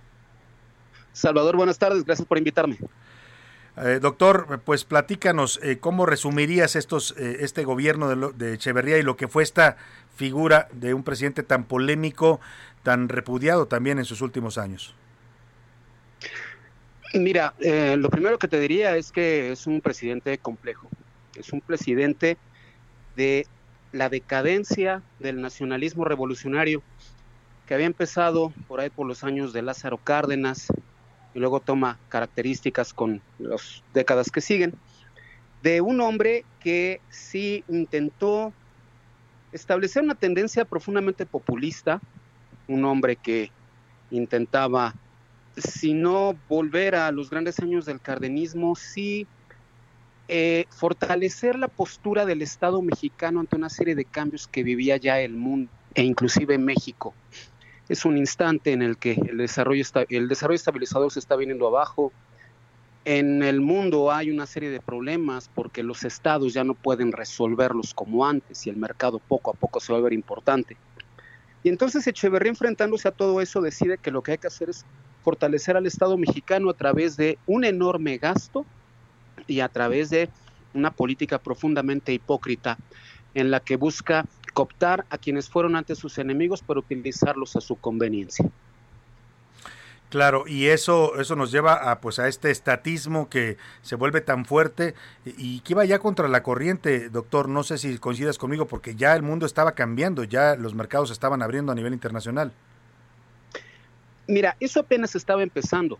Cuando Echeverría llega al poder, pues toca que Estados Unidos, por ejemplo, abandona el patrón oro, que viene la gran crisis de energéticos del 73, eh, la huelga de la OPEP, eh, atentados terroristas. El mundo estaba empezando a cambiar. Echeverría tenía sí quizá la posibilidad de enfrentar esos cambios y tal vez de subirse a ellos, pero el Estado mexicano para poder sobrevivir, por lo menos de esos años, tenía que ser fuerte, tenía que seguir encargándose de la economía, de la sociedad, de la política, de la cultura y especialmente necesitaba el apoyo de las clases bajas. Quitarles los estímulos, hacer más chiquito al Estado, permitir que el mercado se encargara de muchas cosas. En la primera década de 1970 en México eso hubiera sido imposible y menos con una sociedad que estaba todavía en shock por lo ocurrido en 1968 y que ya estaba viviendo además una guerra de guerrillas. Entonces Echeverría no tenía tampoco mucho margen si pretendía mantener al sistema tal y como había funcionado. Claro. Ahora, el- el- lo que termina siendo un desastre en su gobierno, además de la parte pues también del autoritarismo, la masacre del 10 de junio que se le atribuye directamente a él, la del 2 de octubre que había ocurrido antes de que él llegara a la presidencia, pero ya siendo secretario de gobernación, pues es también el desastre económico en el que deja al país. Doctor, me va a cortar la guillotina, pero te quiero pedir si nos puedes aguantar tantito el corte en la línea para terminar esta plática, ¿te parece? Claro que sí. Voy a la pausa y seguimos, de- regresamos con usted para seguir hablando de Luis Echeverría Álvarez, lo que fue esta figura polémica que falleció este fin de semana a los 100 años de edad. Ya regreso con usted. Con Salvador García Soto. Regresamos. Ya estamos de vuelta con A la Una con Salvador García Soto.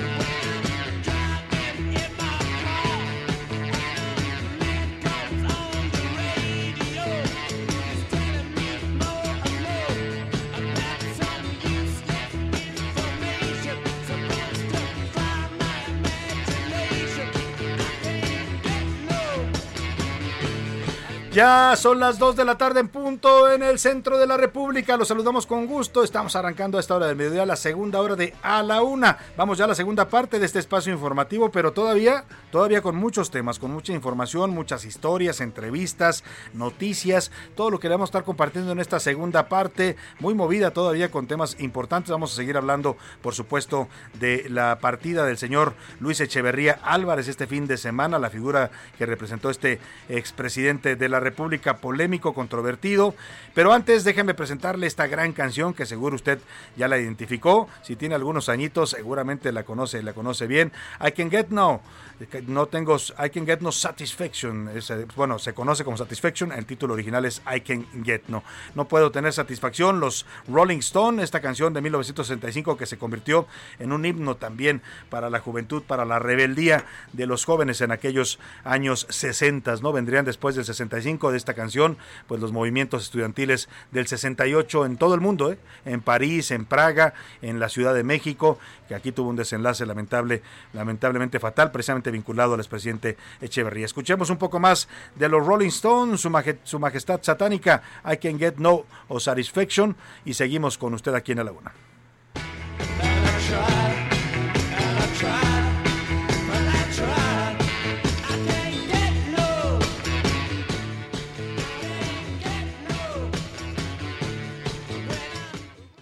A la Una con Salvador García Soto.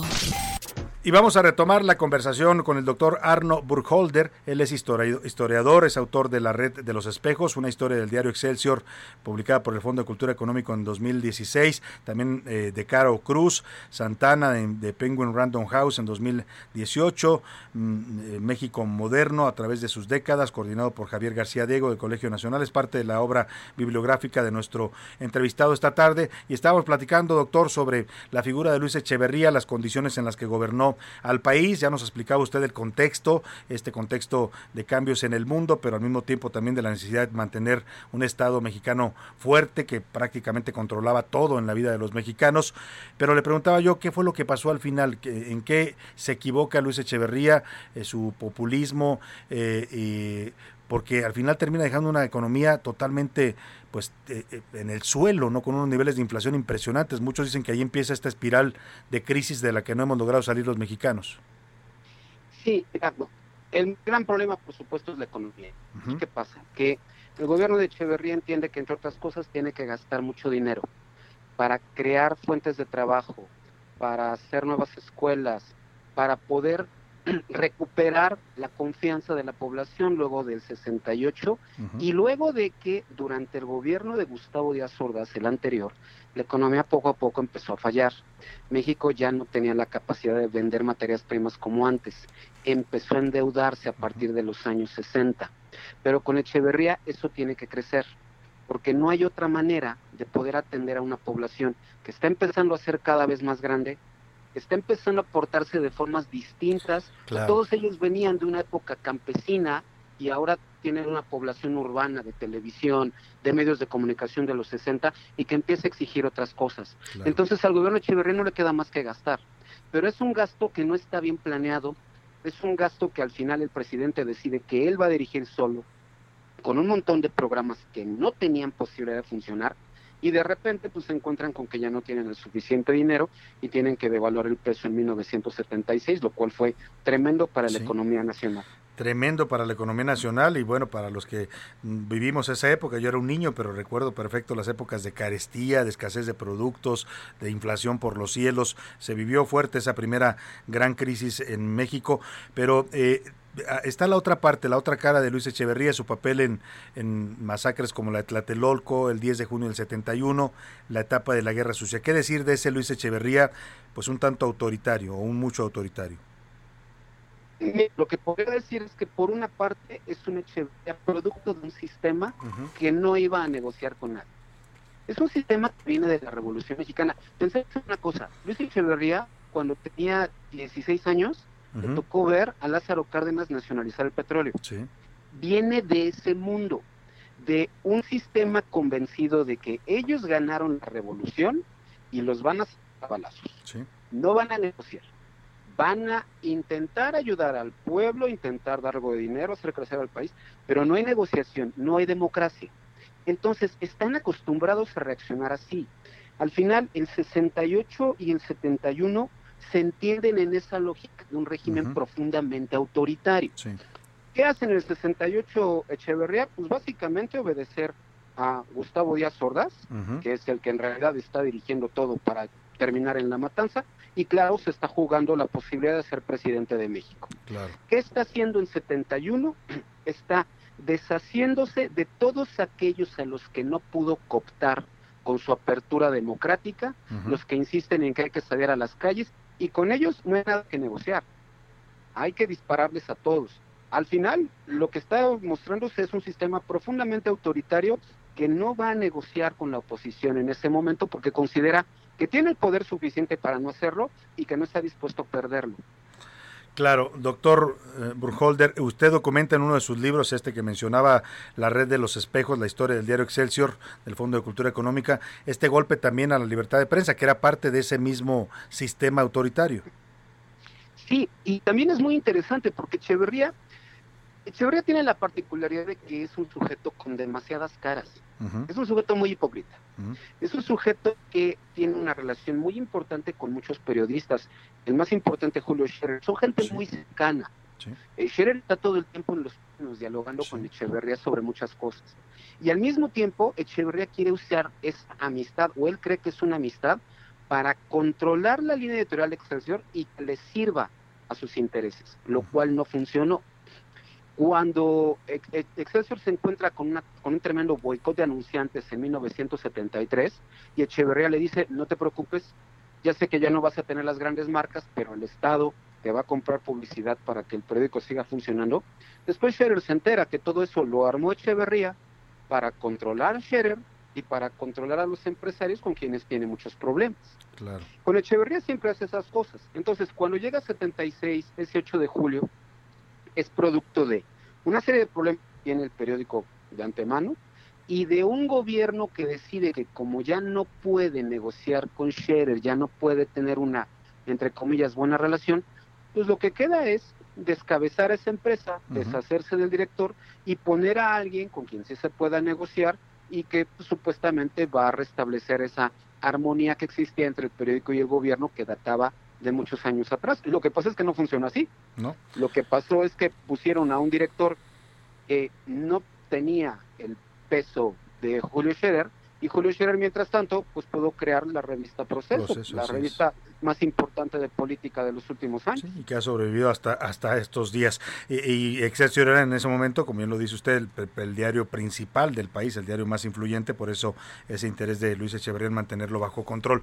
Eh, finalmente le quiero preguntar, doctor, desde su experiencia y el conocimiento que usted tiene de este personaje que, del que ha escrito, que ha investigado, eh, de Luis Echeverría Álvarez, hoy muchos eh, refieren que hay ciertos paralelismos. López Obrador, pues entra al PRI en la época de Echeverría, muchos de sus los integrantes de su gabinete pues se formaron con Echeverría, ya eran muchos de ellos políticos, funcionarios de gobierno, Manuel Barlet, eh, el exsecretario de eh, comunicaciones, es decir, hay, hay varios que se mencionan como de ese periodo echeverrista. Eh, eh, ¿Hay paralelismos, hay similitudes? ¿Los encuentra usted entre el gobierno y el estilo que tal vez de gobernar de Echeverría y de López Obrador? Sí, sí, hay Sí, un hay. paralelismo muy importante. De muchos voy a destacar uno. Echeverría siempre se le, con- se le consideró un hombre eh, megalomaníaco, un hombre que se sentía mesiánico, Sí. un hombre que le encantaba tener a las masas, que hablaba durante horas y que era muy dado a enfrentarse con sectores de la sociedad. Se enfrentó especialmente con los empresarios, luego se enfrentó con la clase media, e inclusive llegó a enfrentarse algunas veces con movimientos obreros. Yo creo que es la característica más importante. Echeverría fue el primer presidente en muchísimo tiempo, si no es que únicamente el primero, que gobernó a través de enfrentarse con distintos grupos de la sociedad para poder mantener el poder del Estado. En eso se parece muchísimo a lo que pasa con el presidente López Obrador.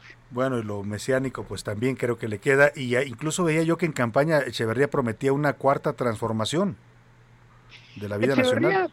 Sí, Echeverría lo que prometía era, o él decía, que el sistema político mexicano había entrado en un conservadurismo, un discurso muy de Lázaro Cárdenas, hay que decirlo, y que él lo que intentaba era revivir a la revolución. Para todos ellos la revolución seguía viva. Sí, sí, sí. Desde 1910 hasta el 60. Todavía vivía.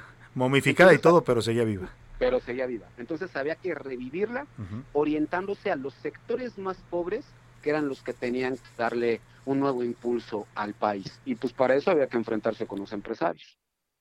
Muy bien, pues eh, ahí está, dicho por un eh, doctor en historia que ha investigado estos temas y que ha documentado además parte de la actuación del señor Luis Echeverría Álvarez. Doctor Arno Burkholder, muchísimas gracias por, por compartir este análisis con nuestro público.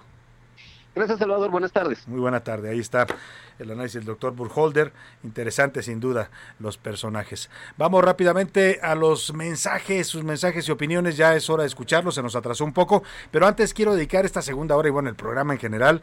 Le quiero mandar un abrazo fuerte, fuerte, fuerte y todo con mi amor y todo mi cariño a Rosana, que está hospitalizada en este momento. Está ahí en el hospital aguantándome. Así es que te mando un abrazo un beso y todo mi amor, de verdad y ánimo, todo va, todo va a estar bien y afortunadamente todo, todo está muy bien. Y dicho esto, pues ahora sí, José Luis Sánchez, hicimos preguntas importantes y nos vamos directo. ¿Qué dice el ¿Qué dice el público? público? Así es, Salvador, preguntamos ya los tres temas y tenemos muchísimos mensajes para compartir. Excelente inicio de semana, dice saludos a este gran equipo de la tarde. En referencia a la segunda pregunta, las oraciones no sirven, respetando siempre las creencias. Se requieren acciones, se requiere que el Estado salga a combatir al crimen organizado, se requiere que el presidente tome de una vez las riendas del país y salga en contra de estos eh, criminales que están asolando a nuestro país. Saludos, Eduardo Herrera nos dice. Oye, pues sí, no, las oraciones bueno, depende de la fe de cada quien, pero digamos que las oraciones son para que el que tiene, los que tienen que actuar actúen, ¿no? Ese es un poco el sentido del tema. Así pero sí, coincido con usted, se requieren acciones y más que más que oraciones. Nos escriben también desde Zaragoza, en la calzada Zaragoza. Saludos, los vengo escuchando en mi auto en el tráfico. Buenas tardes. Soy Lady Limpieza, así me así se hace llamar, no quiero asumirme. Procuremos evitar decir crimen organizado. No les demos poder a estos criminales. Son criminales y punto. No están organizados y no están haciendo nada. Son Solamente criminales matan. y narcotraficantes, eso es lo que son, y así hay que llamarles, ¿eh? yo estoy de acuerdo. Lo dicen, la delincuencia organizada, ¿no? Son criminales, yo coincido con, con el- nuestro radio escucha. Saludos Salvador, excelente tu programa. Gracias por los boletos de este fin de semana, la pasé muy bien. Me fui con uno de mis Ah, hijos mira. que es Puma y además fuimos a apoyar a estas Pumas mujeres que juegan muy muy bien. Qué Saludos, bueno, señor qué bueno que aprovechó los boletos que regalamos. Vamos a tener más esta semana también. Sí, esté este fin de semana, sí, exactamente. No, este mitad de semana juega los Pumas, ahorita le decimos contra quién. Es En- más, mañana los vamos a Sí, tener. mañana los vamos a Es regalar, un partido no de, no, de la, no de la temporada, pero importante de los Pumas varonil. Exactamente. Eh, saludos, Salvador y José Luis, me encanta su programa. Sal- soy el, se- el señor Héctor desde la Ciudad de México. Lo que tenemos que Gracias, entender Héctor. definitivamente es que López Obrador y 4T no van a soltar el poder en el 2024.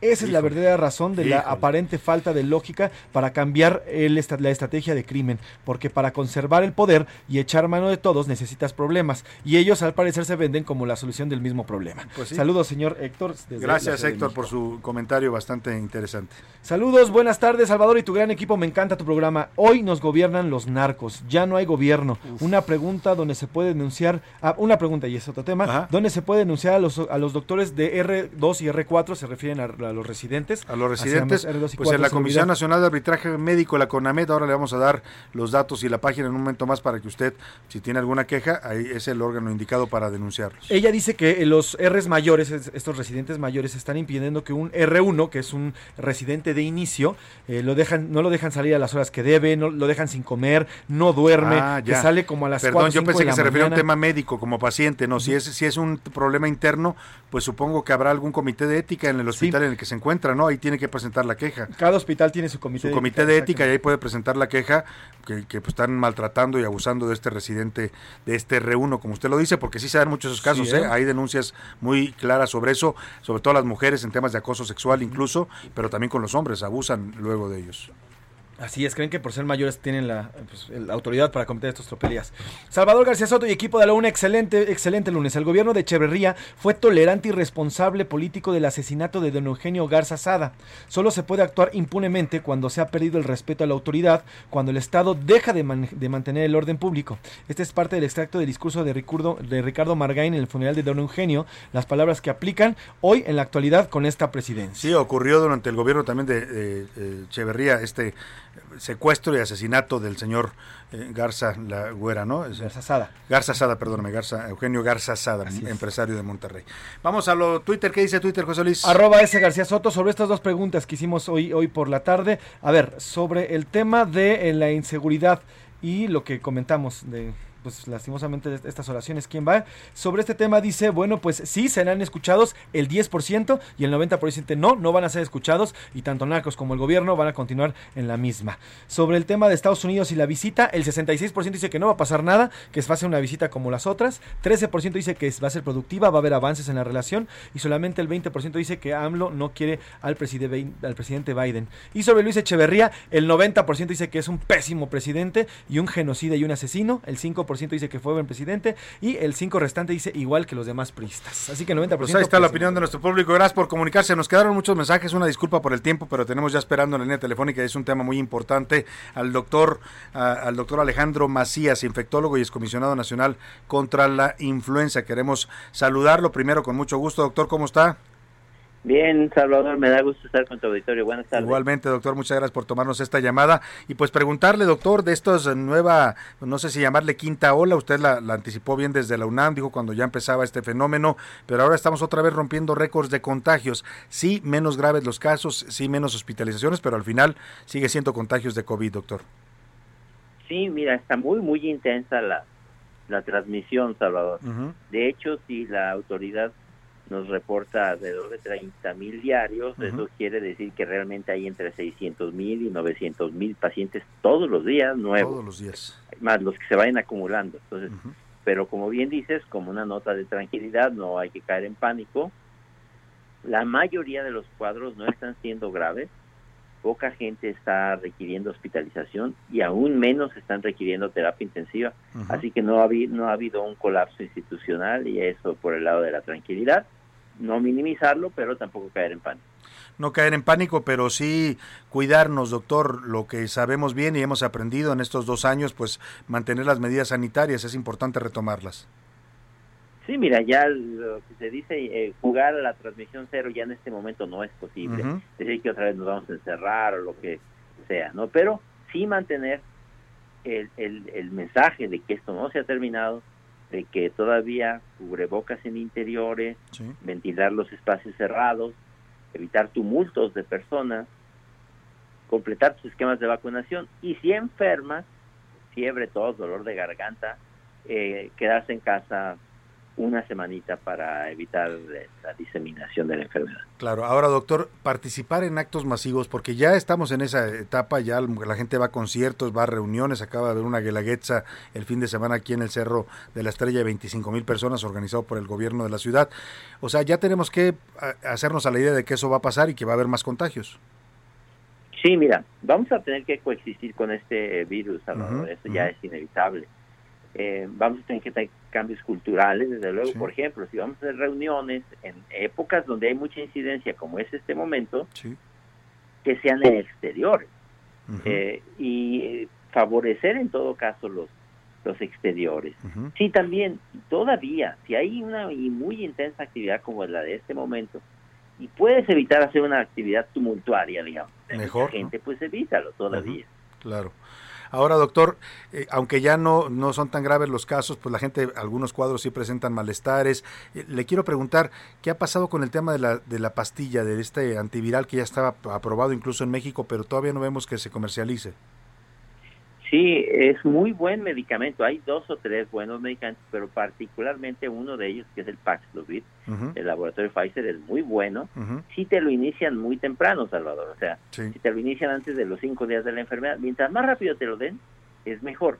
Y eso se aplica no para todo el mundo. Eso es importante para la gente que uno, cuando está la paciente o el paciente en buenas condiciones, se le da ese medicamento para evitar que se vaya a complicar. Entonces es un medicamento que generalmente se reserva para la gente de edad avanzada, gente con enfermedades crónicas que uno sabe que se pueden complicar.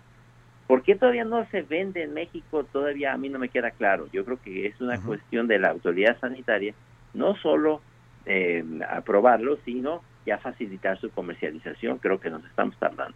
Sin duda alguna, creo que ya se tardaron. Ahora estamos en la fase de vacunación de los niños, doctor. Importante sin duda que se avance pronto en esta fase, ¿no? Porque al final era la población que pues todavía estaba sin vacunar.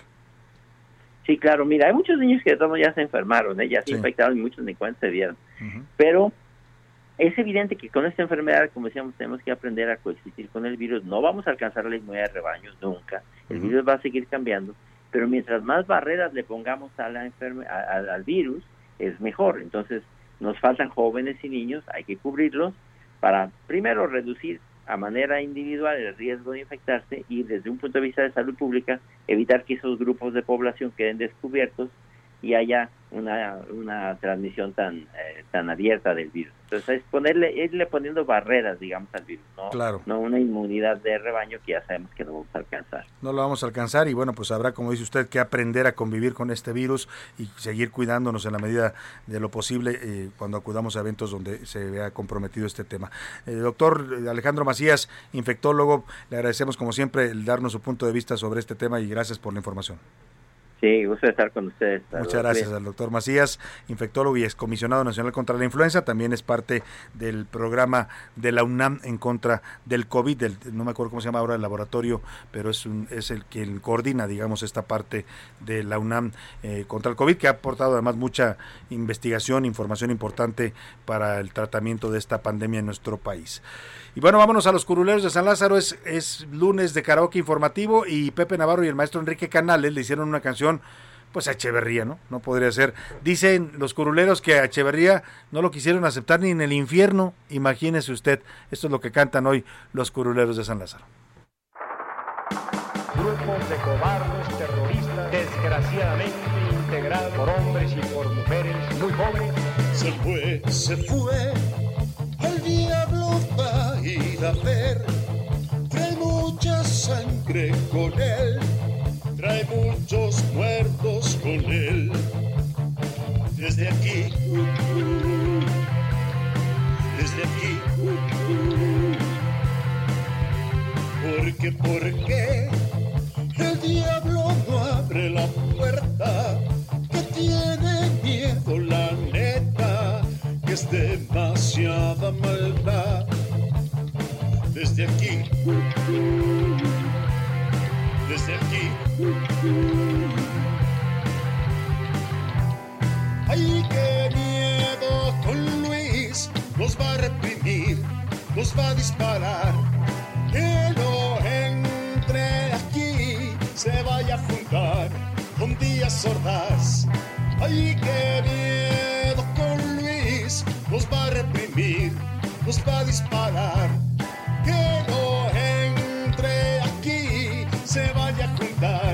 Con días. El terrorismo es fascista, es expresión de falta de apoyo popular. Ahí están los curuleros de San Lázaro. Y bueno, vámonos a la pausa. Ya nos queda más que ligarnos con más música. Lo vamos a dejar con ACDC. Estamos en la semana del rock aquí en la Uni vamos a escuchar rock de todo tipo, de todos los países y en todos los idiomas. Este es del rock pesado, como le llaman. Back in Black se llama esta canción. Es una canción de 1980 con una de las bandas pues que dieron origen a la llamada música metalera. Volvemos con usted aquí en la Una.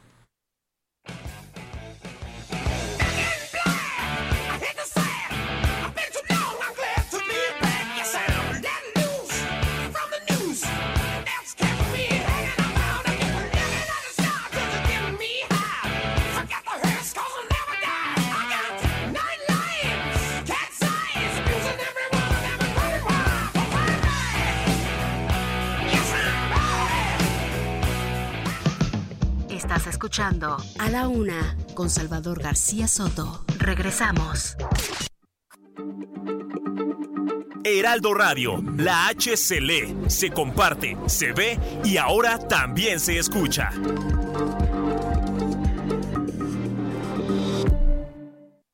Sigue escuchando A la Una con Salvador García Soto.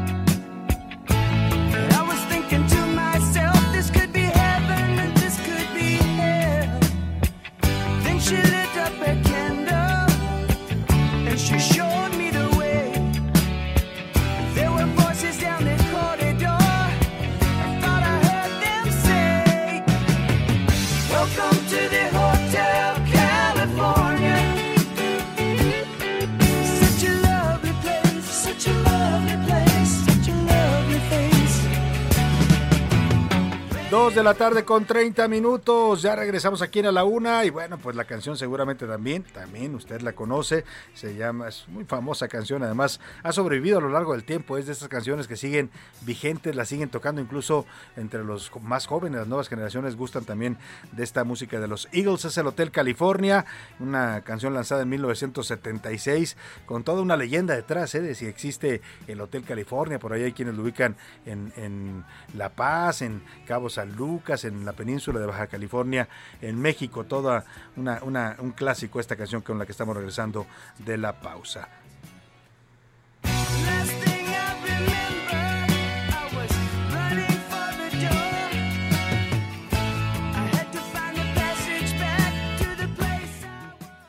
A la Una con Salvador García Soto. Oiga, y le comentaba en la primera hora de esta denuncia que presentó hoy el coordinador de Morena en la Cámara de Diputados, el señor Ignacio Mier. Ignacio Mier Velasco, el diputado que anunció a través de un video en el que ya había presentado esta denuncia, que él lo había advertido, usaba esta frase que le decía, el que avisa no traiciona, porque cuando lo acusaron a él de pues algunos malos manejos financieros que salieron, se filtraron notas en, en la prensa, en algunas columnas, pues él ah, desmintió eso y dijo que iba en su momento a denunciar a quienes acusaba de estas filtraciones. Bueno, pues hoy sabemos a quienes acusó, ¿no? Acusó a Santiago Nieto, al señor Barbosa de Puebla y también al senador Alejandro Armenta, también senador de Puebla por Morena. Y ya le contestaron, ya le contestaron rápido. Les digo que este asunto de Morena y los pleitos internos también son bastante fuertes. El gobernador de Puebla, el senador Armenta, ya respondieron a la denuncia del señor eh, Mier, Mier Velasco y de las acusaciones que le hace por eh, la presunta revelación de secretos y tráfico de influencias. Primero, el senador Alejandro Armenta dijo en las redes sociales, en su cuenta de Twitter, que niega categóricamente haber incurrido en esos actos. Yo me dedico a trabajar por las y los poblanos desde el Senado de la República. Mi compromiso es dar resultados a favor de la 4T. Esa es mi respuesta a los ataques que dividen y no abonan a la unidad de nuestro partido. De mi parte siempre he respetado la ley y no tengo actitudes mezquinas. Niego categóricamente cualquier delito que se me pueda imputar. Eso fue lo que dijo el señor Alejandro Armenta, senador de la República por el Estado de Puebla, y el gobernador Miguel Barbosa, gobernador de Puebla, aludido también en esta denuncia de Mier, pues dijo que el diputado está muy abrumado por tantas cosas, o sea, como que pobrecito anda muy abrumado de la cabeza y está alucinando algo así, supongo que quiso decir el señor Barbosa. Escúchelo usted. No, por favor. ¿Sí? Yo creo que está abrumado de tantas cosas que surgen diarias. Que las aclare. Lo vuelvo a exhortar a que aclare, a que aclare su situación frente a diferentes hechos que están revelados y revel- revelándose todos los días. Que las aclare. Solo eso. Solo eso. Sí, ya. Pues ahí está lo que dice el señor Barbosa, que aclare las cosas. ¿A qué se refiere cuando dice que aclare? Pues a estas acusaciones que le formularon en su momento al señor eh, eh, Mier, al señor Mier. Eh, ahorita le voy a decir los datos de lo que lo acusaron en su momento. Eh, publicaciones, ¿eh? No, no lo acusó directamente el gobernador. Sí, cuando se publican estas versiones en la prensa, en, los, en las columnas, el señor Barbosa dice pues que tiene que aclarar, ¿no? Esto, por eso también lo alude el señor eh, Mier, Mier Velasco. Pues parte de lo que le señalaban eran temas que tenían que ver con los malos manejos financieros. Bueno, pues a ver, José Luis Sánchez, ¿de qué lo acusan? ¿De qué acusaron a Mier Velasco? El contexto de esta información, el contexto siempre es importante. ¿De qué lo acusaron, José Luis? Así es, hace cerca de un año y medio, Salvador, lo acusaron de eh, operaciones con recursos, pero no fue una acusación como tal, es en, en diversas eh, Sí, se eh, columnas, columnas y notas se aseguró que habría una serie de eh, malversaciones u operaciones con recursos de procedencia ilícita, sobre todo durante el proceso electoral que se vivió en el cual, por cierto, el señor Barbosa quedó como gobernador. Desde, a partir de ahí comenzaron estas acusaciones y bueno, pues ahora ya resulta que, que fueron filtraciones y es por eso que hace la acusación el señor. Se decía que había un expediente de la UIF en esos señalamientos de columna. Le digo porque a mí me lo mandaron, yo nunca lo publiqué, pero me lo, me- me lo mandaron por distintas fuentes, eh, que había un expediente en contra de Mier y que había- lo estaban acusando de, de ciertos manejos financieros irregulares, de que había recibido depósitos no explicados. Era parte de lo que se mencionaba en aquel tema, por lo cual él, él- él hoy está denunciando. Gracias, José Luis. Vamos a otro tema importante. Las, el mundo, oiga, el fin de semana fue intenso, ¿eh? Algo está pasando en el mundo. Bueno, sé lo que está pasando y usted lo sabe también. El aumento de precios en los eh, pues combustibles primero y luego en los alimentos es- no solo nos está afectando a México, está golpeando a todo a todo el planeta literalmente. Se vivió una jornada de protestas impactantes en varios países, en Europa, por ejemplo, en Bulgaria y Macedonia, la escasez de alimentos y los altos precios que han provocado la guerra en Ucrania todos los granos que se importan desde Rusia y desde Ucrania, pues hicieron que se dispararan los precios en varios países de Europa, además del aumento de los combustibles. Hubo protestas multitudinarias. Hay un paro en estos momentos de agricultores al que se están sumando ya varios países, no solo Macedonia, Bulgaria, Italia, Alemania. Se habla ya de millones de agricultores en paro en toda Europa. Por estos eh, caída de los precios de los alimentos o la, los- la elevación de costos para la actividad agrícola y muchas de las otras protestas también tuvieron lugar acá en América Latina.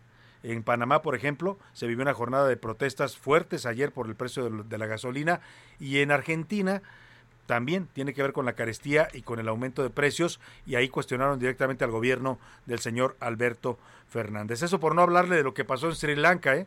En Sri Lanka ah, está prácticamente en rebeldía la gente. Ayer se metieron a la casa de un del expresidente de ese país en Sri Lanka, tomaron la casa literalmente, haga de cuenta que aquí se mete la gente a palacio y, se metieron a, la- a las habitaciones del, del presidente, después incendiaron edificios de gobierno, está prácticamente en rebeldía Sri Lanka. El mundo está en ebullición y mucho tiene que ver con los alzas de precios de combustibles y de alimentos. Nos platica de eso Iván Márquez.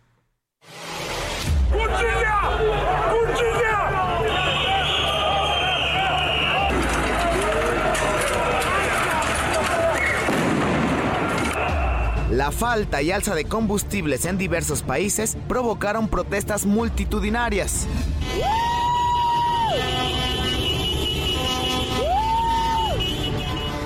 En Panamá se cumplen cinco días de la huelga indefinida de docentes, personas del campo y transportistas que exigen que se abarate el combustible y que se le otorgue más presupuesto a las escuelas, pues debido a la inflación las economías populares se están viendo afectadas.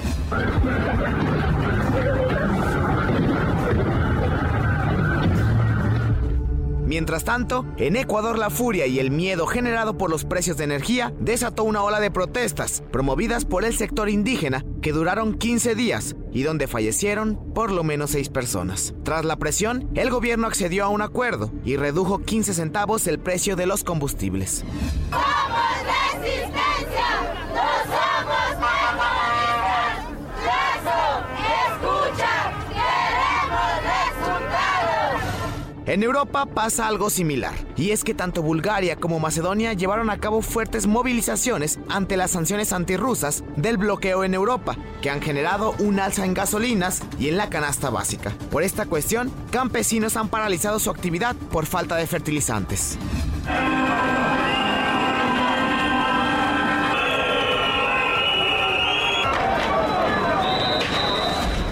Mientras que en Hungría, ante la escasez, los automovilistas no pueden comprar más de 50 litros de gasolina al día. En el Reino Unido, llenar un tanque de carro cuesta 125 dólares, un precio que se ha disparado. Así, la crisis energética que se vive en todo el mundo. Para la una con Salvador García Soto, Iván Márquez. Pues la crisis energética que ya se está volviendo también política, ¿eh? porque ya estos movimientos son, eh, las protestas fueron multitudinarias en varios de estos lugares que nos mencionaba Iván Márquez, y el caso más radical este fin de semana ocurrió en Sri Lanka, aunque por motivos distintos, no tiene que ver solo con el tema de los aumentos de precios, que seguramente también la gente está inconforme, pero ahí más bien fue un movimiento en contra del presidente de Sri Lanka, al que acusan de corrupción. ¿Qué está pasando en Sri Lanka en estos momentos, José Luis Sánchez? Eh, sí, bueno, a partir de actualización, el presidente de este país, este país insular que se encuentra en la, en la península de la India, eh, acaba de anunciar que ya va a dejar el gobierno. Él, eh, ¿Ya dimitió? Ya dimitió luego de que este fin de semana se llevaron a cabo una serie de protestas impresionantes. Se trata de Gotabaya Rajapaksa. El presidente de Sri Lanka dijo que el 13 de julio deja el cargo. ¿Y esto porque Bueno, pues el sábado alrededor de 3.650 personas se metieron a la residencia oficial de este presidente. Incluso hay imágenes impresionantes donde en la, en la pileta, en la, se en la andaban alberca. lanzando a la andaban- alberca, se estaban tirando clavados en la alberca, se metieron al vestidor del presidente, en se- saquearon literalmente la residencia. Así es, lo acusan de ser, de, principalmente de corrupción, de no haber destinado los recursos necesarios y suficientes para atender la crisis que vive este país peninsular luego del, del COVID. Eh, también eh, están viviendo una inflación de cerca del 10%. Es- Están adem- al final es lo mismo, pues, Sí, o sea, el aumento de precios, la carestía, el, el- el alza de combustibles, también termina golpeando a los gobiernos. Por eso decía yo, eh, José Luis, que estas protestas pues están volviéndose políticas también en varias partes. Exactamente, y ya lograron la dimisión de este presidente, quien va a dejar el 13, el 13 de julio, es decir, pasado mañana, el cargo, y va a haber, va a haber un, un, digamos, un presidente que se queda en cargo y va a haber nuevas elecciones en esta parte. No es insular. gratuito, es acaba de caer Boris Johnson en la Gran Bretaña, ahora el presidente de Sri Lanka, y vamos a ver quién sigue, ¿no? Porque la gente está enfurecida por los aumentos de precios, por la crisis que no se resuelve. Eh, dicen los gobiernos, es que es un fenómeno externo, pues sí, pero cada gobierno tiene que tratar de resolver algo para su población, ¿no? Y el tema, Salori, también que y esa es parte de la, de la gran crítica social, es que mientras ellos está afectando, las grandes empresas, por ejemplo, vamos aquí en, en nuestro país, sí tienen agua, mientras la gente no tiene agua, o también Andaba presumiendo el fin de semana un empresario de, no voy a decir el, el nombre, pues usted lo conoce bien, ¿no? El tío Richie le dicen ahí en las redes sociales, nada más le voy a decir eso, ¿no? El tío Richie andaba presumiendo que tenía mucho dinero y que andaba de vacaciones en, en no sé qué país de, de Europa, mostrando unos canales diciendo, mire, esto es como Xochimilco, pero en bonito, ¿no? Dijo. Y dijo, a todos los haters que me odian porque gano dinero, pues para que vean y la chingada. no, no, no. Perdón, perdóneme, pero, o sea, lo que quieres, lo que dices tú es cierto. Las crisis están golpeando a los más fregados, pero los, los, los grandes empresarios, las grandes empresas siguen como si nada. Exactamente. En fin, ahí está el tema. Vámonos a otro asunto. Gracias, José Luis. Este Salvador. Y mire, mientras él, allá en otras partes del mundo hay protestas, en México, pues lo que seguimos teniendo es la violencia. Ya le platicaba esta jornada nacional de oración que hizo la Iglesia Católica. Y es que la violencia está desbordada. En Guanajuato había una fiesta infantil. Así como se la imagina usted, ¿no? El pastel, los niños con sus gorritos corriendo de un lado para otro, los globos, el payasito o el mago que anda por ahí haciendo show, música infantil, los papás comiéndose un pedazo de pastel o platicando, y de pronto llegan hombres armados y aquello se convirtió en el infierno. Seis muertos, entre ellos dos niños quedaron tendidos en esa fiesta. Vamos contigo, Gabriela Montejano, a Guanajuato, para que nos cuentes. Hola, ¿qué tal, Salvador? Muy buenas tardes. Los primeros minutos de este domingo se registró un ataque armado en una reunión familiar que se desarrollaba en la colonia Santa María de Cementos, que dejó seis personas sin vida y ocho lesionados en el municipio de León.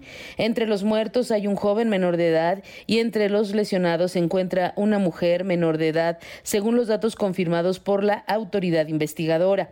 Fue en la calle Costas del Mar Caspio, donde se desarrollaba una convivencia familiar cuando llegaron sujetos armados y dispararon en contra de los presentes. Algunas de las víctimas quedaron tendidas sobre el inflable que amenizaba la fiesta. El gobierno municipal de León confirmó el saldo de los decesos luego de recibir un reporte al sistema de emergencias 911 sobre varias personas lesionadas por proyectil de arma de fuego en la calle. Las víctimas son cuatro hombres, entre ellos un menor de edad y dos mujeres. En el lugar se localizaron cuatro hombres y dos mujeres sin vida. José Salomé de 65 años, José Antonio de 27, Juan José de 17 años, Cintia de la Luz de 18, Mayra Guadalupe de 42 y Hugo Abraham de 35 años, según los reportes oficiales de la Fiscalía y del municipio. Se informó que personal de Protección Civil y bomberos de León trasladaron además a atención médica a ocho personas con lesiones de proyectil de arma de fuego. ¿Qué es la CIR? Bueno, gracias, gracias Gabriela por tu reporte. Pues eh, mire, eso es lo que pasó en Guanajuato, una fiesta infantil, dos niños muertos, eh, cuatro adultos. En Michoacán hay otro caso también que está causando horror. Encontraron una fosa clandestina, un cementerio clandestino. Lo grave es que está ubicado en una zona conocida como Los Negritos, en el municipio de Villamar, un municipio, una zona que se caracterizaba por ser una zona de paseo familiar. Ahí acudían je- familias todo el tiempo a, a hacer días de campo, porque hay una, es una zona muy bonita con, con un río que atraviesa árboles. Bueno, pues hoy esa zona está convertida en un... eh, pues en un cementerio clandestino han encontrado hasta ahora 25 cuerpos y se calcula que puede haber hasta 25, perdóneme, hasta 500 restos humanos. Están trabajando ahí las autoridades, le voy a tener el reporte completo más adelante. Por lo pronto nos enlazamos en esta entrevista con la hermana Juana Ángeles Zárate Celedón. Ella es presidenta de la Conferencia de eh, Superiores Mayores de Religiosos de México para hablar de esta jornada de oración, esta jornada nacional de oración por la paz que se llevó a cabo en las iglesias católicas del país. ¿Cómo está, hermana? Qué gusto saludarla. Muy buenas tardes. También para mi auditorio, buenas tardes a todos. Muchas gracias, hermana. Pues eh, platíquenos de esta jornada, cómo se vivió ayer, eh, qué balance hace la Iglesia Católica de este, pues esta, esta convocatoria a nivel nacional. Nos decía un radio escucha que las oraciones no van a resolver la violencia. ¿Qué nos dice usted, hermana? Efectivamente, la oración no resuelve la violencia, pero sí dispone el corazón para los cambios significativos que tenemos que ir dando a nivel personal, a nivel familiar y de las comunidades y ya, por supuesto, las instituciones eh, conformadas por estas personas más concientizadas creemos que podemos ir haciendo una incidencia más procesual. y, y bueno, eh, la jornada fue muy acogida por las parroquias y los diferentes templos. Sí. Como sabemos, el domingo es el día de la celebración eucarística, donde los fieles tratan de acudir para, para acoger y reflexionar la palabra de Dios. Y mm, tenemos entendido que han participado la mayoría de las parroquias y la mayoría, por supuesto, de las diócesis, ¿no? Entonces Claro. estamos eh, calculando cua- cuatro, 4.651 parroquias que han ido en las Eucaristías reflexionando sobre el tema y también en sus oraciones. Y bueno, ordinariamente en la contabilización que se hace de los participantes en las Eucaristías los domingos y según eh, lo que está recabando la Secretaría del obi- de, de la Conferencia Episcopal, pues aproximadamente 50 millones de mexicanos han podido escuchar este mensaje. ¿Cuántos? 50 millones. 50 Pues millones. es bastante importante, la- un poco sí. más de el 40% de los mexicanos, lo cual es una es. cifra bastante importante. Ahora, hermana, con esta Jornada Nacional de Oración por la Paz comienza pues una serie de actividades que van a tener a lo largo de este mes de julio. Entiendo que se seguirá habiendo eh, misas y oraciones por los religiosos asesinados y que también el 31 de julio va a haber una, una oración o una jornada por la oración de las almas de los victimarios. Así es. Durante este mes eh, queremos pro- o les hemos propuesto ya que no solamente pidamos por los sacerdotes y religiosos asesinados y desaparecidos, que tenemos varios casos, sino que podamos incluir a toda la población eh, que ha sido víctima de feminicidio, ah, de, de muerte violenta, eh, nuestros periodistas que también han sido asesinados, en fin, que podamos tomar como bandera de alguna manera el asesinato de nuestros padres y religiosos para que podamos ahora incluir en los lugares donde han muerto estas personas alguna oración, incluso mm, donde sea posible una Eucaristía. Queremos decir con este signo que las personas que han sufrido, las familias que han sufrido la pérdida de un ser querido de una forma violenta, pues no están solos y que no podemos quedar en la desesperanza y en el lamento, sino que esas muertes eh, ojalá puedan dar o ser el fermento de un cambio en la sociedad. Y por otro lado, efectivamente, el día 31 con lo que concluiremos este mes primero de la de este proceso que te compartía es orar por aquellos que han caído en las garras de la delincuencia organizada. Estamos seguros que muchos de ellos no están por voluntad propia. Eh, muchos de ellos están amenazados, coaccionados, secuestrados para delinquir. Y es necesario que, que podamos presentarles que hay una oportunidad de cambio. Lo mismo también a quienes por opción han, han este, están organizados para delinquir, pero que sin duda eh, van siendo conscientes que esa vida de delincuencia les lleva a una muerte segura, eh, no hay estabilidad de sus familias, eh, no es honesto con su conciencia la actividad que realizan. Y yo creo que hay que pedir por la conversión porque ellos son parte del problema y han de ser también parte, de la, solución. Esta parte de orar por, por un asesino eh, suena muy duro, hermana, y usted entiendo es la parte del perdón cristiano, eh, eh, pero decírselo a una persona que ha perdido a su hijo, a su hermano, a su, a su padre, eh, eh, es duro, es difícil, pero lo que coincido con usted en que pues tampoco podemos, o sea, eso es digamos perdonar u orar por un asesino no quiere decir que uno no quiera que se haga justicia. No, de, cuando No eh, eso, cuando hablamos, no, cuando hablamos de un perdón, Sí. este tiene que ir eh, revestido de la reparación del daño Sí. y de la justicia. Entonces, yo creo también que alguien que ha delinquido, si no de alguna manera eh, ofrece, no solamente de palabra, eh, la petición de perdón, sino de alguna manera la restitución del daño, creo que eso es lo que puede mm, pacificar un corazón herido. Y nadie, todos lo sabemos por experiencia propia, si no hay perdón en alguna situación que hemos vivido, no podemos plantarnos de cara al futuro con una actitud positiva. Entonces, es parte de un dinamismo humano y, por supuesto, de un dinamismo cristiano.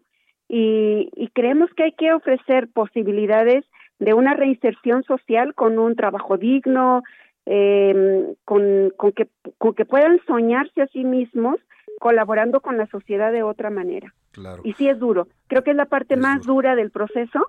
Es alguien que ha perdido a un ser humano cercano, este, perdonar a un, a un- al victimario. Sin embargo, el único camino de la armonía personal y, por supuesto, cristiana. Sin duda alguna. Y bueno, como bien lo dice usted, es este, este país tiene que sanar y parte del sana- de, la, san- de la sanación te- tiene que pasar Sí. por eso, por reconciliarnos unos a otros, un proceso que no se ve fácil y que bueno, pues estaremos muy atentos a todas estas acciones que está tomando la Iglesia Católica en México en búsqueda de, de- de algo que demandamos y, y que nos surge a los mexicanos, que es la paz. Gracias, Así hermana, por estos minutos. Con todo gusto. Muchas Muy gracias. buenas tardes Muy buenas a todos. tardes. Es la hermana Juan, Juana Ángeles Zárate Celedón, presidenta de la Conferencia de Superiores Mayores de Religiosos en México. Vaya tema ese, ¿no? Imagínese usted perdonar al asesino de alguien, un ser querido, qué tema tan difícil. Y lo decía bien la madre, una cosa es perdonar y orar por él y otra cosa es que no haya justicia y que no haya reparación del daño. Y eso es lo que nos está faltando y eso depende, sí, de nuestras autoridades y de nuestros poderes todos, todos. No me refiero en concreto a ninguno de ellos. Vámonos a los deportes, que ya anda por aquí el señor Oscar Mota.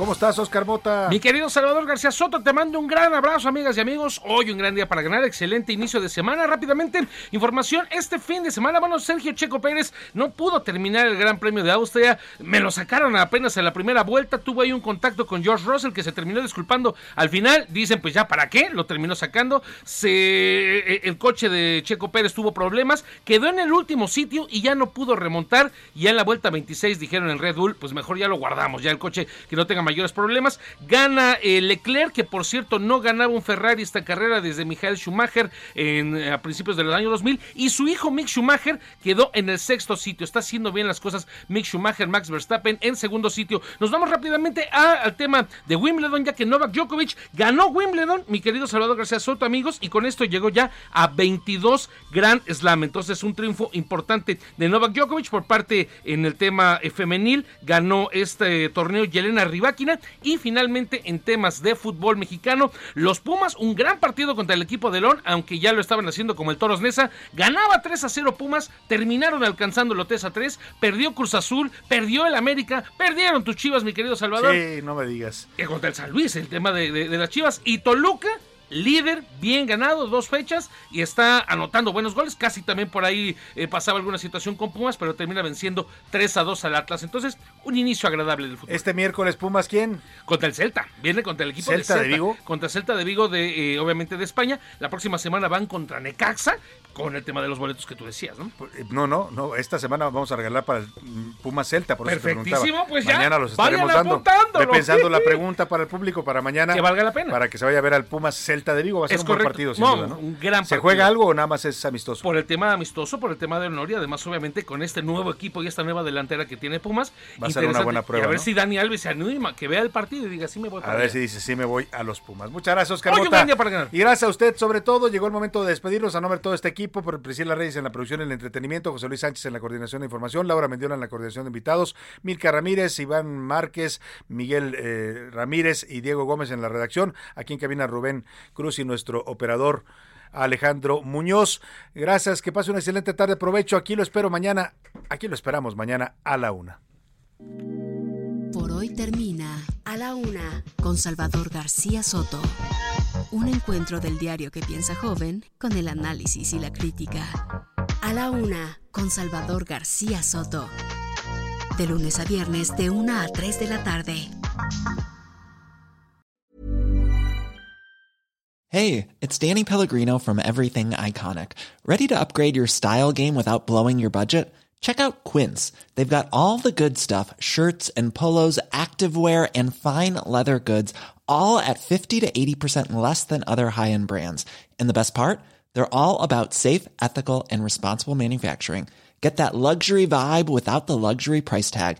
Hit up quince.com slash upgrade for free shipping and 365 day returns on your next order. That's quince.com slash upgrade.